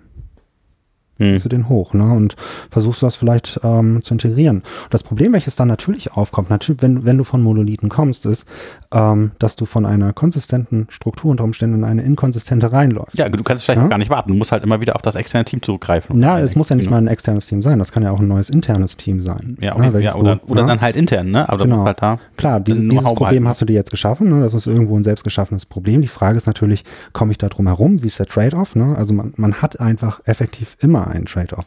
Ne? Die Frage ist immer, Ja. was ist das größere Übel am Ende? Hm. Ne? Und äh, was bringt mich jetzt schneller vorwärts? Ja, insofern, also ja, würde ich auch so sagen. Also ich denke auch, es gibt äh, gerade gerade, also wenn, wenn man halt ganz viele äh, Leute hat und das sehr groß wird, dann ja, wird Microservices immer attraktiver irgendwie. Aber ähm, auf der anderen Seite, äh, ich, aber dass das halt irgendwie jetzt heutzutage oft irgendwie so als, das, das macht man halt so und das ist halt jetzt irgendwie das ist so, völliger Quatsch. das ne? ist so ein bisschen, da, da halt, würde ich mir denken, so, ah, na, ich weiß nicht. Äh, und äh, ich meine, da gibt's ja auch einen, äh, so einen schönen, schönen Begriff von, äh, von, von David äh, Hannemeyer Hansen, den, den Rural on Rails äh, Menschen, der sagte, der, der versuchte den, den Monolith-Begriff halt aufzuwerten, indem er dann noch ein Adjektiv äh, äh, vorgestellt hat und nennt das jetzt immer Majestic Monolith sozusagen. Weil, äh, ich meine, wenn man jetzt halt ein kleines Team hat und irgendwie etwas macht, was halt, äh, dann ist halt das unter Umständen halt deutlich effizienter, äh, weil, ja. Auch halt wenn einfach- du schnell was bauen willst. Genau. Also Ja. ähm, das ist ja auch sehr, sehr bekannt. Ne? Also wenn, wenn du jetzt gerade anfängst, dann, dann fängst du natürlich nicht mit Microservices an. Ne? Also du ziehst jetzt von null auf einen Code hoch, hast ein kleines Team, vielleicht sogar ein großes Team, das ist komplett egal. Ähm, aber eigentlich denkt man da erstmal monolithisch nach. Ne? Einfach um vorwärts zu kommen, um wenig Komplexität erstmal zu haben, weil die Komplexität, die kommt erst mit der Ja, du Zeit. bindest halt jedes Mal noch einen neuen Klotz ans Bein irgendwie, ne? Und auch noch weitere Komplexität und weitere Abhängigkeiten und Dependencies, wenn du halt einen neuen Service Aber irgendwann wird das erfahrungsgemäß dann so groß, dass du deine Prozesse so verlangsamst und so ineinander verstrickst und dass sich die einzelnen Entwickler auf einem engen Raum so sehr auf die Füße treten, dass du eben drüber nachdenken musst, das Ding aufzubrechen. Ja, und das ist dann, äh, haben wir ja auch gesagt, dann, dann migriert man üblicherweise ähm, langsam rüber Richtung Microservices, man lagert einzelne Funktionalitäten aus, ähm, schaut, wie sie alleine dastehen und dann bekommst du auch wesentlich mehr Möglichkeiten. Ne? Ich meine, ein, ein Vorteil oder Nachteil eines Monolithen ist mitunter ähm, auch, dass die nicht immer unbedingt leicht sind, alle Prozesse zu parallelisieren. Also du kannst einen Monolithen sehr schwer teilweise ähm, parallel laufen lassen auf verschiedenen Instanzen. Du musst es nicht immer unbedingt, ne? aber ähm, das ist bei einer großen, komplexen äh, Struktur mit vielen verschiedenen States ein bisschen schwieriger. Und manchmal ist es leichter, wenn du dir dann einzelne Teile da rausnimmst ja, und damit schon mal anfängst, die auszulagern und dann findest du vielleicht so ein Stückchen, wo es sich lohnen würde, das Teil zu parallelisieren. Da würdest du dir vielleicht wünschen, okay, ich will, ich will meinen Server jetzt, will ich nicht mehr RAM geben. Eigentlich hätte ich lieber einen weiteren dazu gebucht für diesen Service, weil es vielleicht günstiger ist, weil es vielleicht leichter zu machen ist. Ähm, dann ziehst du einfach parallel noch eine Node hoch. Ne, das wünscht man sich ja auch manchmal. Und das ist zum Beispiel ein Microservice, ist einfach natürlicherweise äh, leichter als ein Monolithen. Ja. Ne, werden wir ein bisschen positiver. Ist auch schön.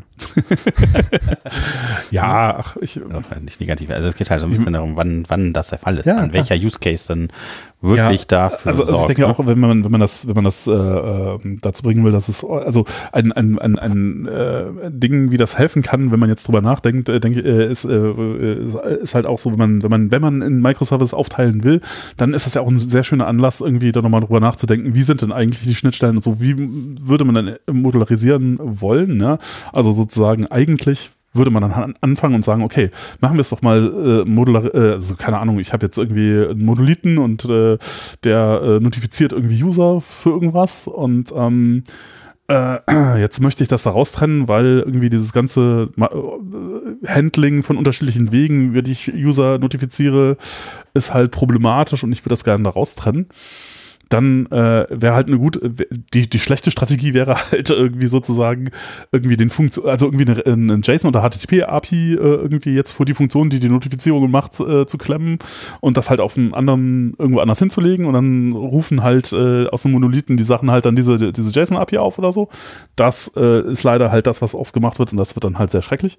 Aber was man ja durchaus tun könnte, ist halt, okay, man, man versucht das jetzt sauber zu machen, man macht halt irgendwie ein Interface, sagt, okay, äh, so sehen die Notifizierungen aus äh, äh, irgendwie. Und die haben wir den, das klassische Ding, was halt immer benutzt wird. Und jetzt machen wir einfach ein neues, äh, neue Implementation, die halt dann über einen Microservice geht und ähm, wir können das halt auch hinterher gucken, äh, wir, dann machen wir das Ganze hinter einen Feature Flag oder so und sagen, okay, jetzt schicken wir mal ein Prozent des Traffics halt irgendwie über den Microservice, dann gucken wir an, wie sehen die Fehler hinterher aus, sind die irgendwie mehr geworden oder hat das genau das gleiche getan, sind das, ist das, äh, oder wir schicken es gar nicht raus, wir gucken einfach nur, wir schicken, wir schicken es an beide, wie ist denn, wie verhält sich das denn unter Last und so? Und dann kann man das schön, denke ich, machen, aber die Voraussetzung ist eigentlich, dass man das halt schon ordentlich modularisiert hat, dass man ordentlich Interfaces hat, dass man das irgendwie schon halbwegs gut strukturiert hat.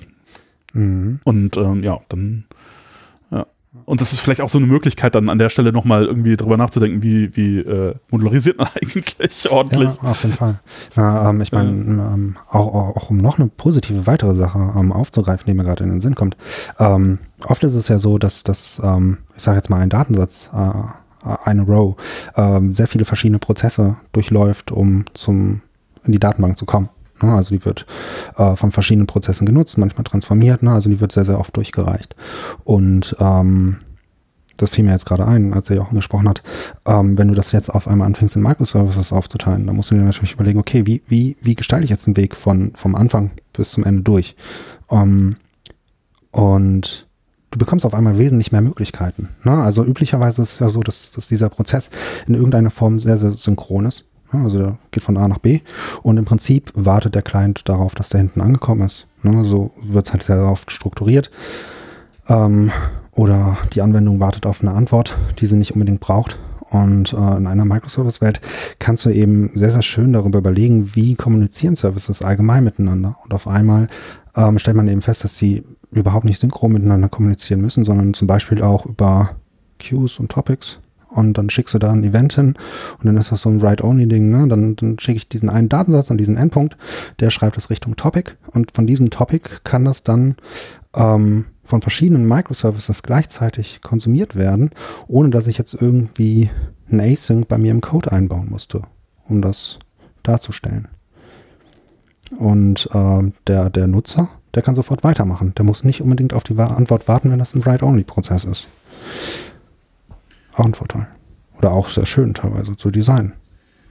Ähm, ja, ja, wobei ich denken würde, also der, die Voraussetzung wäre, dass man das halt erstmal intern gemacht hat, dass man erstmal intern irgendwie so eine Art Servicebus hat äh, und äh, äh, dann kann man das halt auch vielleicht nach außen verlagern. Aber ähm, ja, also ich meine, das ist halt auch sowas, äh, ähm, ja, äh, wo man dann vielleicht mal drüber nachdenken kann, wie, wie strukturiert man die Applikation eigentlich so, dass das halt irgendwie so funktioniert. Äh, wie, ja, weil, ähm, ja. Es ist halt saukomplex, ne? Also das, das muss man halt einfach also brauch, sagen. Braucht man diesen Service Bus oder diesen Message Queue oder diesen Message Booker dann halt. Und wenn man den halt hat.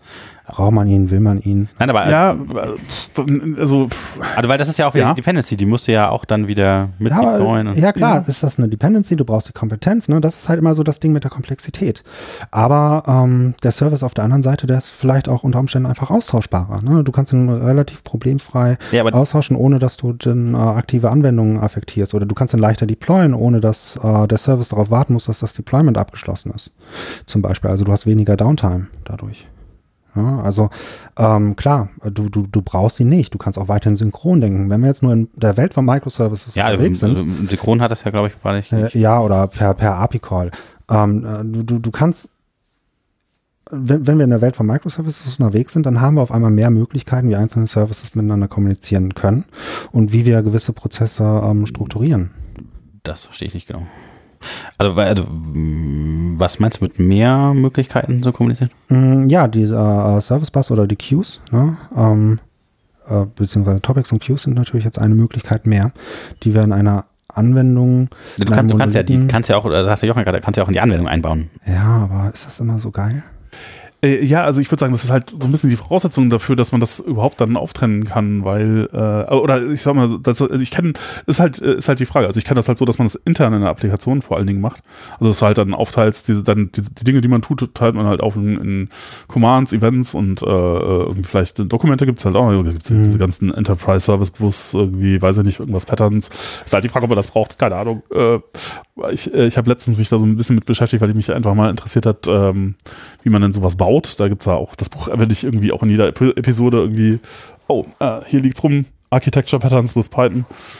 Die bauen halt, die fangen halt an und äh, mit irgendwie auch, das ist glaube ich ein äh, Allokations, also das, womit die sich beschäftigen, ist halt sozusagen ähm, äh, Bestellungen irgendwelchen Lagerbeständen zuordnen sozusagen und die hm. fangen halt an naiv mit so einer Flask-Applikation und bauen das dann halt immer weiter um, sodass am Schluss bleibt halt so ein auch so ein Servicebus übrig und äh, sagen, das könnte man dann theoretisch auch in, in, in Microservices dann äh, halt alles dann auslagern, was man da so tut.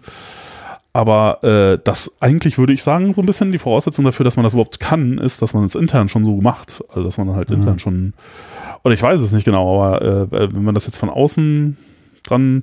Äh, aber äh, aber nochmal zu dem, warum macht man das überhaupt mit, dem, mit diesen Queues und so, denke ich, der, der, Vorteil ist halt einfach, wenn du es, wenn du äh, HTTP oder JSON-APIs hast, dann machst du halt jedes Mal zum Beispiel so ein TLS-Handshake oder sowas. Das ist natürlich extrem, äh, also es halt verbraucht immer CPU.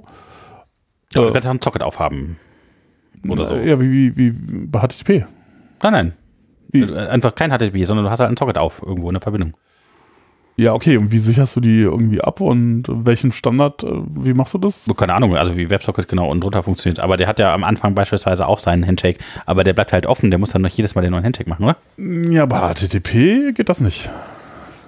Bei HTTP gibt es immer nur Request-Response, das war's. Genau, ja, aber äh, ich kann jetzt einen Socket aufmachen, wenn ich jetzt auch so ein Q-Ding habe, beispielsweise. Also, Genau, bei der, das ist Ja. der Vorteil bei der Queue, hast Genau. du, da, da, da steht deine Verbindung und die bleibt halt und du Genau. kannst halt mehr Sachen drüber schicken, genau. Genau, Das ist ja. halt der Riesenvorteil dabei. Ja, genau, aber ich verstehe jetzt nicht, wo wo der Unterschied, also warum brauche ich dafür einen Microservice? Also das hat für mich jetzt Nee. nicht so viel miteinander zu tun. Nee, aber wenn die Frage ist jetzt, wenn du jetzt Microservices hast, wie verbindest du die miteinander? Oder ich, vielleicht habe ich die Frage einfach nicht verstanden. Ich dachte, das wäre die Frage, warum nimmt man denn da so einen Bus und äh, oder so eine Queue? Warum nimmt man nicht einfach HTTP Nee, oder so? Nee, Oder nee, API? also die, die Frage wäre, also wenn ich jetzt schon so einen Bus nehme, also warum mache ich das bei Microservice? Also warum mache ich das nicht trotzdem in meinem Monolithen oder so? Ja, ja, genau. Da würde ich sagen, ja, das kann man, so würde ich anfangen. Ich würde es so anfangen, dass man das zuerst so baut, dass man das intern benutzt. Genau, weil, also meine Meinung war, es kann halt Ja. schon sein, dass man sowas braucht. Die Frage ist, ob man es in einem Monolithen will, ne? Äh, Warum nicht?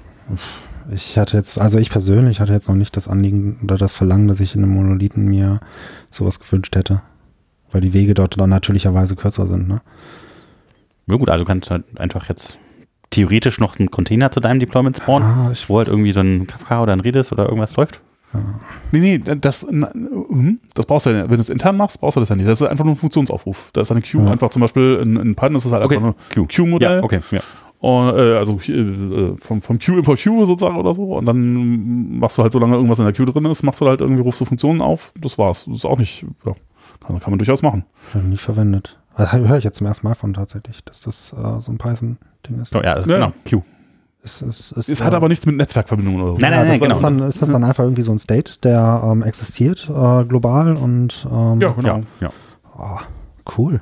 Ja, kann, kann das einfach so, äh, man kann diese Muster ja durchaus auch einfach so, äh, das, deswegen meine ich, also mit, äh, wie man das, äh, die Struktur aufteilt und die Architektur von einem Ding baut, da, das kann man ja auch schon vorher richtig machen quasi und dann kann man es halt auch aufteilen, oder es ist sehr einfach, das aufzuteilen, während wenn man jetzt äh, einen Monolithen hat und das ist tatsächlich, ich fürchte, also ich, das ist halt das, was ich in der Praxis oft sehe, ja, dass äh, Leute halt eigentlich Ja gut, aber in so einer Situation sind, sie haben einen, einen Big Ball of Mud, der halt irgendwie kompliziert und komisch ist und wo sie nicht weiterkommen. Und jetzt suchen sie nach irgendeiner Lösung für dieses Problem. Und dann kommen sie auf Microservices, stoßen sie auf Microservices und sagen so, Ja, okay. das ist die Lösung für mein Problem. ich hänge so, häng weiter vorne. Ich hänge weiter vorne. Ich will wissen, äh, was passiert denn mit dieser Queue, wenn der Service eine Downtime hat? Nein, das ist einfach nur ein Prozess. Da ist, Das ist einfach ein Prozess, ne? Also die anderen, die äh, funktionieren irgendwie weiter, da ist dann irgendwie, weiß ich nicht, läuft in einem separaten Thread, in einem gleichen. äh, ja, ja, äh, alles in einem Thread im gleichen Prozess. Oh. Das, das Einzige, was Ah. das halt sozusagen bringt, ist, dass äh, ich die Sachen halt sauber voneinander getrennt habe. Ich mache halt auch äh, irgendwie, ich mache halt immer, wenn ich irgendwas schreiben möchte, mache ich halt einen Command und äh, ich habe halt dann meine Event-Händler, die alles Mögliche machen. Ja. So zum Beispiel habe ich halt äh, einen Event-Händler, der schickt halt das Event dann auf den Websocket raus für irgendeinen Client, einen anderen Event-Händler, der äh, irgendwie, tritt irgendwie einen Prozess los, ein anderer äh, so. Und das kann ich ja, aber das ist alles, alles nur Funktionsaufrufe, die nacheinander passieren. Das ist aber alles im gleichen Prozess. Okay, ähm, also für mich so zum Verständnis, vielleicht, Mhm. vielleicht ergibt sich ja dann so die Möglichkeit, dass wir alle erkennen, okay, wir brauchen unbedingt Kafka. Ähm, Yay! Nein, ähm, aber nur, äh, damit ich das verstehe, nehmen wir jetzt mal an, wir sind jetzt in der Django-Anwendung unterwegs, ja, und ähm, wir schicken einen Request rein. Mhm. So, und der kommt jetzt in die Queue. Mhm. Ähm, die erste Frage ist, was passiert beim User? Bekommt er sofort die Antwort zurück oder wartet er darauf, dass der Prozess von der Queue komplett verarbeitet wurde? Der bekommt sofort, also da ist es so, äh, man, äh, der bekommt sofort eine Antwort zurück. Mhm. Äh, und äh, sozusagen die Event-Händler bearbeiten das dann halt später weiter. Sozusagen. Okay, die bearbeiten das später weiter. Das heißt, wenn jetzt der nächste User kurz danach, bevor das alles abgearbeitet wurde, wieder einen Request aber was, was, was, er, was, er schon, was man schon zurückbekommt, ist, dass das Command äh, durchgegangen ist. Also sozusagen, man wartet bis, also äh, ein Request kommt rein, sozusagen dann äh, erzeugt man ein Command, äh, äh, sagt irgendwie Handle Command oder Handle, Service Bus Handle und wenn das zurückgekommen ist, kann man sicher sein, die Transaktion ist durch. aber dann sind noch nicht alle Events bearbeitet worden. Okay, dann sind noch nicht alle Events bearbeitet worden. Ah, und dann schickt man einen User zurück, okay, das ist jetzt durchgegangen. okay, und jetzt kommt der nächste User an, bevor alle Events abgearbeitet wurden. Ähm, und der kann dann unbekümmert das auch reinschicken, weil die Events im Hintergrund noch parallel abgearbeitet werden. Okay, das heißt, das geht. Und was passiert, wenn der Service jetzt crasht, bevor alle Events abgearbeitet wurden? Wenn das ganze Ding crasht, dann ist es vorbei. Dann geht. Das ist ja Also, nur ein Prozess. dann ist es weg, ja. Das heißt, Ja. wir haben jetzt nicht irgendwie, äh, okay. Ja, gut, aber wenn, wenn, wir brauchen, wir brauchen irgendwas, ja. Ne? Also wenn, ich mich jetzt dafür entscheiden würde, dass, dass es unglaublich wichtig ist, weil dieser Prozess vielleicht eine Minute dauert, weil der irgendwie verschiedene Stages durchläuft. Ne? Es, es gibt Gründe. Keine Ahnung, du hast eine unglaublich langsame API irgendwo dranhängen. Die braucht einfach ewig lang zum Antworten, aber der Nutzer, der soll nicht so lange auf diese API warten müssen, also kriegt er sofort die Antwort zurück. Ne? Wir haben das jetzt in der Queue, das wartet, jetzt stürzt der Service ab. Aber eigentlich will ich unbedingt diese Antwort haben, weil das meinetwegen eine Transaktion ist und der Nutzer gerade was gekauft hat. So. Du kannst das ja in der Datenbank kurz wegschreiben oder so. Also Du kannst ja sagen, du schreibst es direkt weg in die Datenbank, gibst dem Nutzer die Antwort und hängst es dann in die Queue. Und also, dass der aus der Datenbank das dann nimmt. Und wenn das dann abstürzt, der, der Prozess crasht, dann hast du ja in der Datenbank noch die Sachen stehen. Du kannst ja einen Fleck dran machen, ist dann fertig oder nicht. Ja, ja, aber das, ist, Sachen das ist halt irgendwie hacky gefühlt. Hm, Ja, weiß also, ähm, also man, man, man, ich weiß nicht, ob man damit wirklich das Problem löst, ne? aber erstmal wird es dann so sein, dass, dass der Prozess weg ist ne? und ähm, dass man dort, wenn man diesen, diesen, diesen äh, Wenn du es weggeschrieben hast, ne, dann, dann hast du das hat, noch nicht ja. die Queue durch, aber du hast halt den Daten, dass der gekommen ist, dann hast du halt Aber das macht natürlich den Prozess dann minimal langsamer, weil ich erst was in Ah. eine Datenbank schreiben muss. das ne? dauert nicht lang. Ja, aber vielleicht doch zu lang. Na, glaube ich nicht. Also wenn, wenn du irgendwie Ja, lange also, Sekundenweise auf Äh, ich habe irgendwas anderes gerade warten 30 Millionen Nutzer, die da draufschreiben, ne? Und dann. Ne? Ja gut, aber das soll da nicht so lange dauern. Aber ne, wie gesagt, ich, ich fühle mich dabei dann so ein bisschen unwohl, dass ich das innerhalb dieses Python-Prozesses habe, weil ich eben ähm, sicher gehen muss, dass, dass ich, dass ich ähm, diese Information nicht verliere, wenn ich sie denn nicht äh, verlieren muss. Ne? Und da hilft dann natürlich irgendwie so, Ja, aber so ein äh, Bus. äh, äh, also du, ja, was wie ich meine, ich, ich würde ja sagen, man kann das ja auch mal, aber ich meine, hm, äh, ja, also äh, ja, äh, ich, ich würde eher denken, also wie man das dann macht, ist letztlich eigentlich, äh, ist ja dann keine Architekturfrage mehr, ob man ob ihr einen Kafka verwendet oder RabbitMQ oder nochmal was anderes, ist ja letztlich, ja, Fand ich einfach nur interessant gerade. ja. Also, ähm, wie gesagt, das, das äh, war mir jetzt neu. Ich meine, da tun sich viele F Fragen auf, die mit dem eigentlichen Thema nichts zu tun haben. Ne? Also, wie gehe ich mit Exception um? Ne? Azure Service Bus hat zum Beispiel ein äh, ähm, Exception ähm, Dead Letter Queue. Ähm, das muss ich mir natürlich relativ umständlich dann da reinbauen. Ne? Also, ich brauche ein vergleichsweise umständlicheres Fehlerhandling, wenn ich das dann auch irgendwie über diese Queues abbauen möchte. Das kann ich mir natürlich anders ein Da, bisschen da leichter brauchst du für jeden Microservice eigentlich so ein eigenes Fehlerhandling auch, ne? Dann Jein, Zumindest. ne? Also wenn du, wenn du, ja, oder ein Standard, äh, wie man es dann am Ende sieht. Ne? Also klar, das, das bringt einen dann wieder zurück zu den Microservices ähm, und wieder zu einem generellen Problem. Ne? Und das Fehlerhandling entscheidet dann der Service selbst oder das Team in dem Fall. Hm. Also ich meine, ja, okay, beim, beim Konsumenten meinte ich jetzt in dem. Ja, also die, wir haben, wenn du eh die Dependency hast, ne, dass du irgendwie einen hast, der das konsumieren will und dann halt Sachen macht. Gut, das Wiederhände brauchst du oder so, ne, je nachdem, was da drin steckt, aber du hast natürlich, meiner Meinung nach, wenn du Microservices hast, eine größere Anzahl an Fehlerquellen. Es auch, wird ne? halt, es wird halt viel komplizierter. Du musst dich halt über all diese Dinge Gedanken machen. Im einzelnen Prozess musst du das nicht. Du hast das alles egal. Da äh, machst du halt ganz normales Exception Handling und ähm, da brauchst du all diese Dinge nicht. Wie, äh, ja, was, was passiert denn mit Retry und Ja, gucken, genau, ist das alles ist noch da und lebst du noch und war der nur kurz weg, war die Verbindung weg, war der Server weg? Hm. Ja. Ja, aber das, ich meine, wenn, wenn sich darum jeder Service selbst kümmern muss, dann ist es natürlich auch wieder nicht so kompliziert. Ne? Also wenn ich immer nur, nur auf, auf meinen Punkt gucke und ich schaue, welche Möglichkeiten gibt es. Also im gesamten Prozess gibt es immer mehr Fehlerpunkte als Also du glaubst einfach dem, was dann da in deinem in deiner Queue steht, Ich beispielsweise. Ja, das muss natürlich validiert werden. Ne? Und wenn da was Falsches drinsteht, dann weiß ich, dass irgendwas vorher falsch war. Klar, das, diese Art von Debugging, die ist schon super schwer. Weißt du das, dass da was Falsches drinsteht? Okay. Ne? Also, äh, weiß ich nicht, wenn, wenn wir jetzt zum Beispiel, ähm, wir erwarten jetzt ein, ein bestimmtes JSON in äh, deiner Queue, ja, und Okay. dieses JSON entspricht nicht dem richtigen Format, dann weiß ich, dass da vorher irgendwas falsch war. Okay, dann Ja, das, das, klar, das das gar jetzt nicht passieren dürfen, dass das da reingeschrieben wurde. Genau, ne? das ist jetzt so ein sehr, sehr einfacher Fehler. Es kann natürlich sein, dass äh, ein falscher Nutzer irgendwie in deinem Datensatz drin steht und dein Service kann das nicht überprüfen. Ne? Aber da sind wir dann wieder bei der Herausforderung ähm, des Datenmanagements. Also wie gestalte ich das richtig, wie gestalte ich das gut, ähm, wie kann ich solche Sachen vermeiden, wie synke ich vielleicht meine verschiedenen Datenbanken. Aber das ist dann wieder so ein eigenes Problemchen oder großes Ja, aber das ist Problem. wieder ne? bei Dependencies, ne? Ja, ja man, man, irgendein, wie sagt man so schön, irgendein Tod muss man sterben. Ne? Also, ähm, Ja. es, es ist halt leider so. Aber Ja, ne, aber die Frage ist halt, ne, diese, ich glaube, das hat halt so ein Overhead, wenn man mit viel, viel Microservice arbeitet und den muss man irgendwie handeln können und den Trade-offen gegen den Overhead von, äh, ist es jetzt kompliziert, äh, ne, oder äh, die Sachen weiterzubauen in diesem Monolithen, weil halt dann es schwierig wird, das zu beherrschen. Und das ist vielleicht so ein bisschen. ja, es ist immer so ein bisschen äh, trickreich. Ne? Aber ähm, vielleicht, ja, ich, fra ich frage mich immer, ob das jetzt wirklich schlimm ist. Ne? Klar, als Unternehmen äh, möchte ich natürlich so viel wie möglich wissen, aber als einzelner Entwickler, wie ich es einer bin, interessiert mich das eigentlich gar nicht so. Also es, es ist mir eigentlich relativ egal, ob ich jetzt in einem Monolithen entwickle oder in einem Microservice. Das ist auch so, so das, was meine persönliche Erfahrung ist. Ähm, ich komme in ein Projekt rein, wo meinetwegen Microservices drin sind. Und dann bin ich damit total fein. Dann gucke ich auf meine Sachen. Klar, ich habe mehr Abstimmungen mit anderen Leuten, aber am Ende ist es, und das, das kann ich jetzt, ist jetzt auch nur eine gefühlte Sache, um die so- sozusagen so kompliziert, wie wir hier gerade reden, Ja, ist das in der Realität gar nicht. ja. Ne? Also, wenn, wenn du jetzt überlegst, ich will jetzt zu Microservices rüber migrieren, ich habe einen funktionierenden Monolithen, will ich das eigentlich klar für, für dich? Äh, ist das super kompliziert. Ähm, aber für mich, der als Neuer vielleicht in ein Projekt reinkommt, noch nicht alles kennt, noch nicht weiß, wie es zu diesem Punkt kam, ähm, ist der Umstand Microservice gar nicht mal so das große Thema. Hm, Ja. hm, Und man, man lernt halt wirklich ähm, auch viele Dinge, weil man sich mit äh, Sachen intensiver auseinandersetzen muss, mit denen man sich vorher nicht so wirklich intensiv auseinandergesetzt hat. Ne? Wie zum Beispiel Logging, wie zum Beispiel Metric Monitoring, wie zum Beispiel. Ja, aber das kann auch wieder eine Gefahr sein. Ja, Das okay, komm. technischen Appeal, aber für den Kunden bringt das ja jetzt erstmal nichts. Aber gut, Ja, ja, ja, ja. du hast- ich, ich verstehe schon. Ja, ja, ist Äh, also äh, das, das, was ich äh, vielleicht finde, ist, dass, dass wir relativ kompliziert wurden, ne? hatte, hatte ich so das Gefühl. Aber ähm, der Sachverhalt an sich, der ist gefühlt gar nicht so komplex.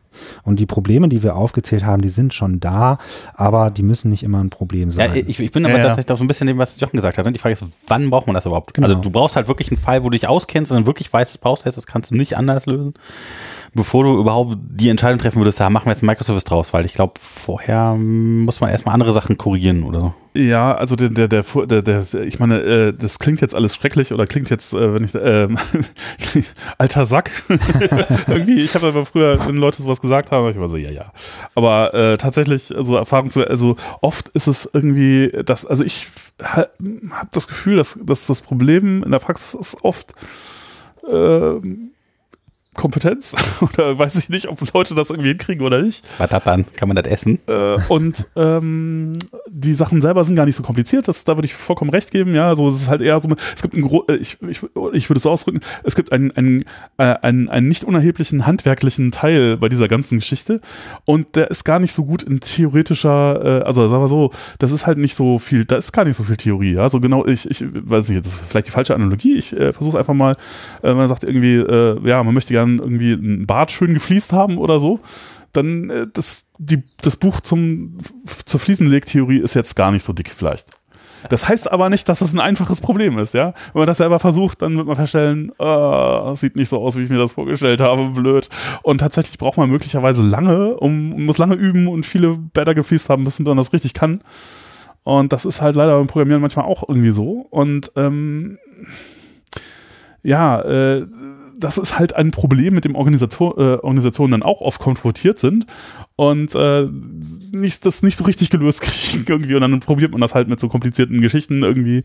Also ja, okay, aber eigentlich und, und das Dumme ist, da gibt es halt auch keinen einfachen Weg raus. Der, der, der, der, der, die Lösung dafür ist halt, weiß ich nicht, Leute schulen oder abwarten, bis sie so gut geworden sind, dass das dann funktioniert oder so viele Sachen kaputt gegangen sind, dass sie dann irgendwann gemerkt haben, wie es richtig funktioniert. Und das ist halt dann vielleicht so ein Zeithorizont mehrere Jahre oder so. So, das kann man ja, und dann ist noch nicht mal sichergestellt, dass es dann hinterher wirklich funktioniert. Äh, sondern dann hat man, kann man nur die Hoffnung drauf haben, dass es dann vielleicht funktioniert. Das ist ja da, das ist ja ganz schrecklich, ja. Wenn ich jetzt ein Projekt habe, wo meine Karriere dran hängt, ob das jetzt gut wird oder nicht, das kann man ja niemandem erzählen, ja. Und ähm, dann versucht man halt irgendwie andere Sachen um das, aber das ist halt alles nur, hm, ja, Also ich glaube, um mal zu der Badanalogie zurückzukommen, dann hast du halt entweder eine Mosaikwand oder du klebst halt alles mit einem Kleber drüber, den, du, äh, dann hast du eine glatte Wand, das ist auch, glaube ich, modisch gerade. Und ich glaube, das ist nicht so schlimm. Ja, ich weiß nicht. Wichtig ist, was kannst du in dem Bad machen? Kannst du da dich duschen zum Beispiel? Und, äh, Ja, ja, aber, aber ich, ich glaube, das ist halt tatsächlich gar nicht so einfach, das hinzukriegen, dass es wirklich gut funktioniert. Das ist halt irgendwie schwierig. Also. Ja, okay. Die, die Handwerkskunst ist natürlich äh, schon sehr wichtig. Ja, oder ich weiß nicht, vielleicht ist das auch ein blödes Beispiel, oder Musikinstrument spielen ist vielleicht auch theoretisch gar nicht so, ne? so Gitarre gibt nicht so viele Seiten, aber trotzdem irgendwie muss man lange üben, bevor das irgendwie funktioniert. Und manche Bereiche, vielleicht nicht alle, aber manche Bereiche beim Programmieren sind halt auch so. Also zum Beispiel dieser Modularisierungsbereich, da habe ich das Gefühl, Musik ist ein gutes Das Beispiel. ist es irgendwie schon die so- kleinen Kinder können relativ viel Krach machen und nennen das Musik. ja. Naja. ja. Okay. Haben wir eine Quintessenz gefunden damit? Es kommt drauf an. genau. Das gibt es auch irgendwie, äh, hat jemand schönes, äh, äh, ja, die Lösung aller IT-Probleme, irgendwie so ein äh, O'Reilly-Buch, ne, wo drauf steht, it depends. Ja, absolut. ja, Das ist, äh, ja. Äh, ich, ich bleib dabei, es ist prinzipiell cool erstmal, ja. Ne, das, das muss man halt sagen. Es, es klingt natürlich cooler, auch wenn das natürlich niemals ein Entscheidungspunkt sein sollte und auch sehr, sehr subjektiv ist. Aber ich glaube, am Ende kommt es immer einfach drauf an, ob man es Ja, haben will, ob man es braucht. Da haben wir wieder, es ist ein gutes Sales-Argument. Wir machen Microservices, ist Ja. äh, wunderbar, das klingt erstmal immer gut.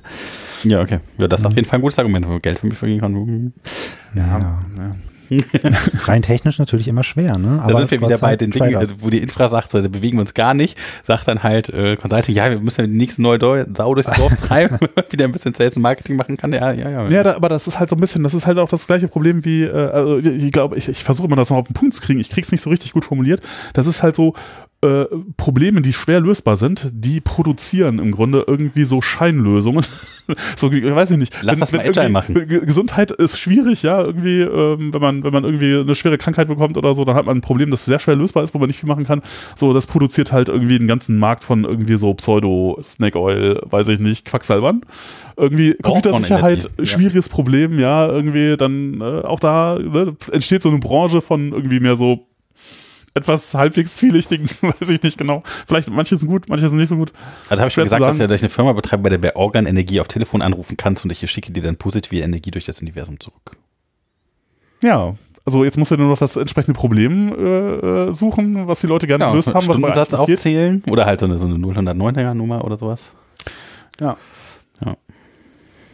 Ist, wir schweifen schon wieder ab. Aber äh, ja, und äh, da muss man halt, ich meine, ja, und es gibt dann halt so Dinge, die sind so, ja, äh, vielleicht schon sinnvoll, aber man kann sie halt auch so benutzen. Es ist halt, das ist halt wie, weiß ich nicht, es gibt die ganzen, ganze Big Data, Blockchain, weiß ich nicht. Und Microservices ist halt auch irgendwie so ein bisschen, äh, irgendwie zumindest irgendwie, man hatte so das Gefühl, das wird immer so als Lösung verkauft für Sachen, die schwer sind. Ja. Aber ich will gar nicht sagen, dass das jetzt irgendwie Unsinn wäre oder so, sondern nee, also es ist schon, es gibt da schon durchaus Anwendungsfälle und das ist auch vielleicht eine gute Idee. Ja. Sie machen nicht immer alles leichter, sie machen manchmal auch Sachen schwerer, aber sie machen dabei andere Sachen leichter. Aber nicht alles.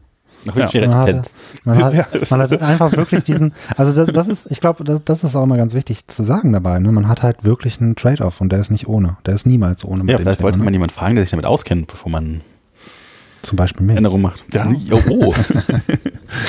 genau, ja. Ja, keine Ahnung. Ähm, Wir hätten, äh, also ich hätte auch noch Picks, also wir können auch noch, ich weiß nicht genau, wie es, wie es, wie es aussieht. Äh, Wollen wir noch irgendwie, äh, gibt es noch irgendwie Themen oder haben, wir schon alles gesagt, was wir sagen Haben wir alles gesagt zu Microservices? Fällt euch noch Bestimmt was ein? nicht. Aber Bestimmt nicht, ja. ähm, Äh, Ja, äh, ich habe noch eine andere Frage, aber das hat nichts mit den Picks zu tun, aber es ist an Jochen.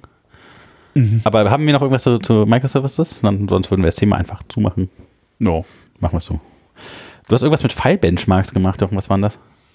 Ah, okay, ja, um, äh, ja, also das ist etwas, äh, das mich ja auch schon eine ganze Zeit lang umtreibt. So- Sollen wir das beim nächsten Mal sonst erzählen? Nö, wir können das gerne, wir können das gerne, äh, wir können da gerne kurz drauf ein, äh, Okay. äh, eingehen. Äh, äh, ich, ja, also meine, die, die Frage, die mich beschäftigt hat, ist, ähm, weil ich würde ja gern, ich würde ja gern ins, äh, ins Hosting-Geschäft einsteigen. Ja, also ganz dick. Ja, so, äh, ja, genau. Und äh, die eine Frage, die mich da beschäftigt hat, also gerade Podcast-Hosting, ja, ich meine, wir betreiben unsere eigene, äh, wir Ja. sind ja unser eigener Podcast-Hoster tatsächlich. Und äh, da sind das, das sind etwas spezielle Anforderungen, die Files sind groß. ja, äh, File-Serven, schnell File-Serven. Und, und genau, und die Frage ist jetzt, okay, Mit Python wir, oder nicht? ja, mich, mich ärgert, dass wir da so eine Abhängigkeit haben. Wir machen das über ein CDN, über, über äh, CloudFront und äh, das ist auch teuer äh, irgendwie. Ähm, erstaunlich teuer. Und ähm, die, die Frage wäre, kann man das nicht selber machen? Weil wenn man irgendwie so, ich miete ja sowieso Server, auf denen ich den Kram deploye und da ist der Traffic frei, äh, frei also warum, warum kann man dann nicht die Server, äh, die Files auch mit ausliefern? Ja? Also mit Minio oder sowas, oder?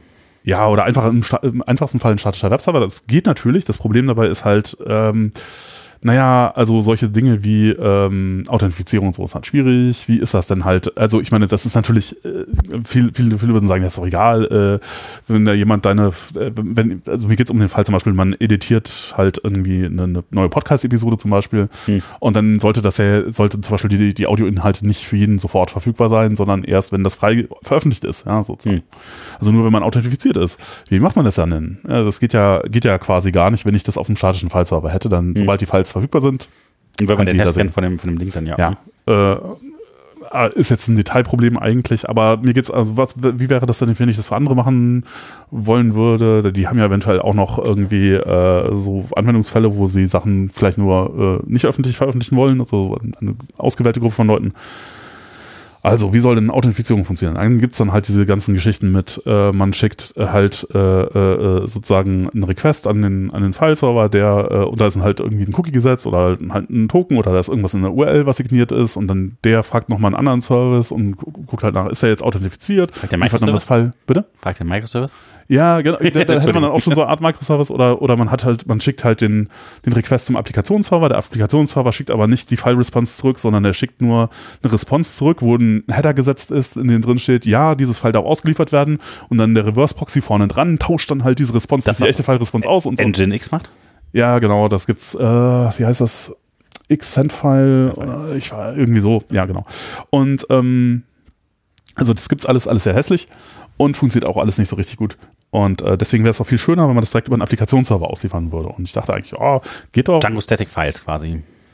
Ja, da gibt's, das gibt's, also wenn die Assets gemeint sind, also sowas wie CSS und JavaScript und so Zeugs, da gibt es schon was für. Da gibt's ja, Neues, nicht die Assets, sondern ähm, wirklich dann halt mit Einzel Single Permission on File Genau, das, da gibt es da gibt's nichts und äh, das wäre aber interessant und eigentlich dachte ich irgendwie, das müsste mit Python auch gehen, Python Async.io, da gibt es ja auch alles irgendwie und ähm, äh, UV, UV Loop äh, ist ja auch sehr schnell und so ähm, und das müsste man doch eigentlich machen können und es geht auch und äh, Dein Benchmark hat festgestellt, Caddy ist viel schneller. Ja, genau. Dann habe ich irgendwie jetzt äh, ein anderes, weil ich, ich interessiere mich für Kochen und so und habe so ein, so ein Rezeptmanager Mili. Äh, ja, habe ich mal reingeguckt. Äh, kann man sich auch mal angucken, ist sehr nett. Und das habe ich dann irgendwie auf meiner Infrastruktur deployed und da gibt es auch viele Bilder und so. Und dann äh, dachte ich, ah, das mache ich über Uvicorn, weil pff, wozu äh, haben die da noch extra einen Caddy laufen? Und dann habe ich dann auch in deren Discord Bescheid gesagt, so, ähm, ja, warum macht ihr denn da nochmal ein Caddy irgendwie zusätzlich? Das ist doch Quatsch. Irgendwie macht das doch einfach über den Uvicorn.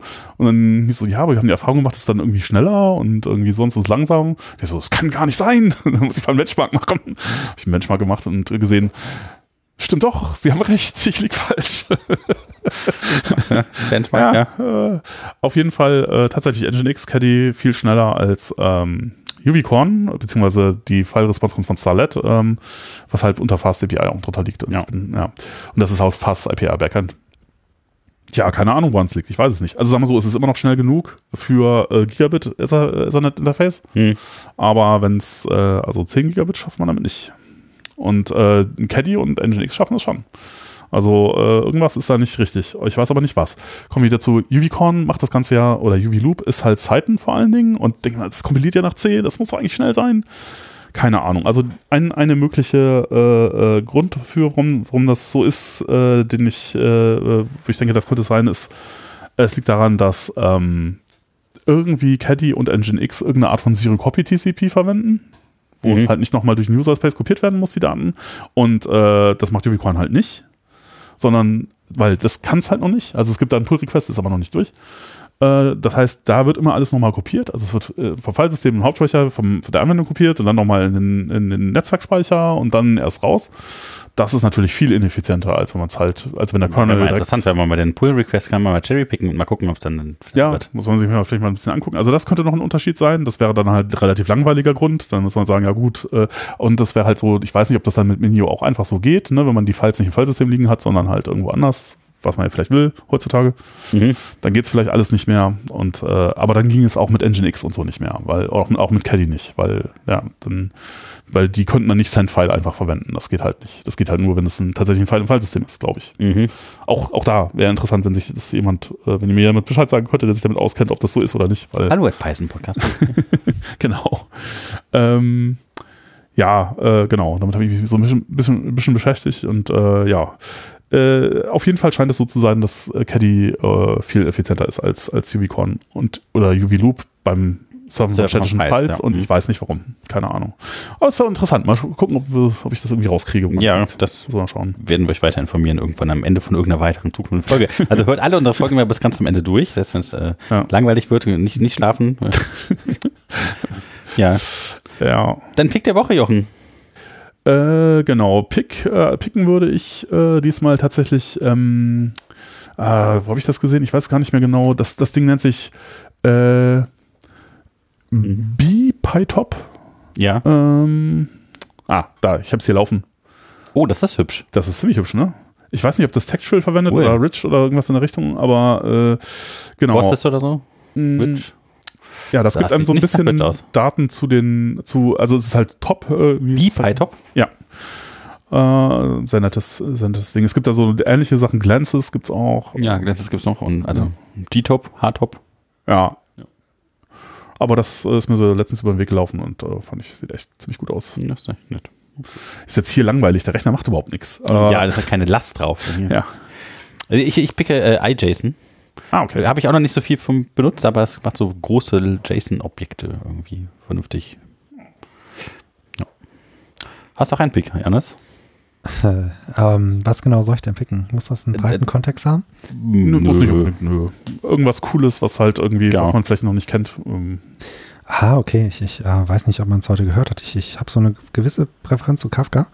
Ähm, das, was ich da picken würde, ist ähm, Kafka Connect tatsächlich. Ähm, kann man mal nach googeln. Das äh, sorgt letztlich dafür, dass man sich Sachen automatisch aus Datenbanken holen kann, wenn sie reingeschrieben wurden. Mhm. Na, also zum Beispiel Write-Only-Prozesse und die werden dann ganz, ganz automatisch äh, in einen Topic reingeschoben. Das nennt sich dann äh, Source Connector. Ohne Also Code. quasi so eine Duplikation von der Realität in der Datenbank in das Kafka.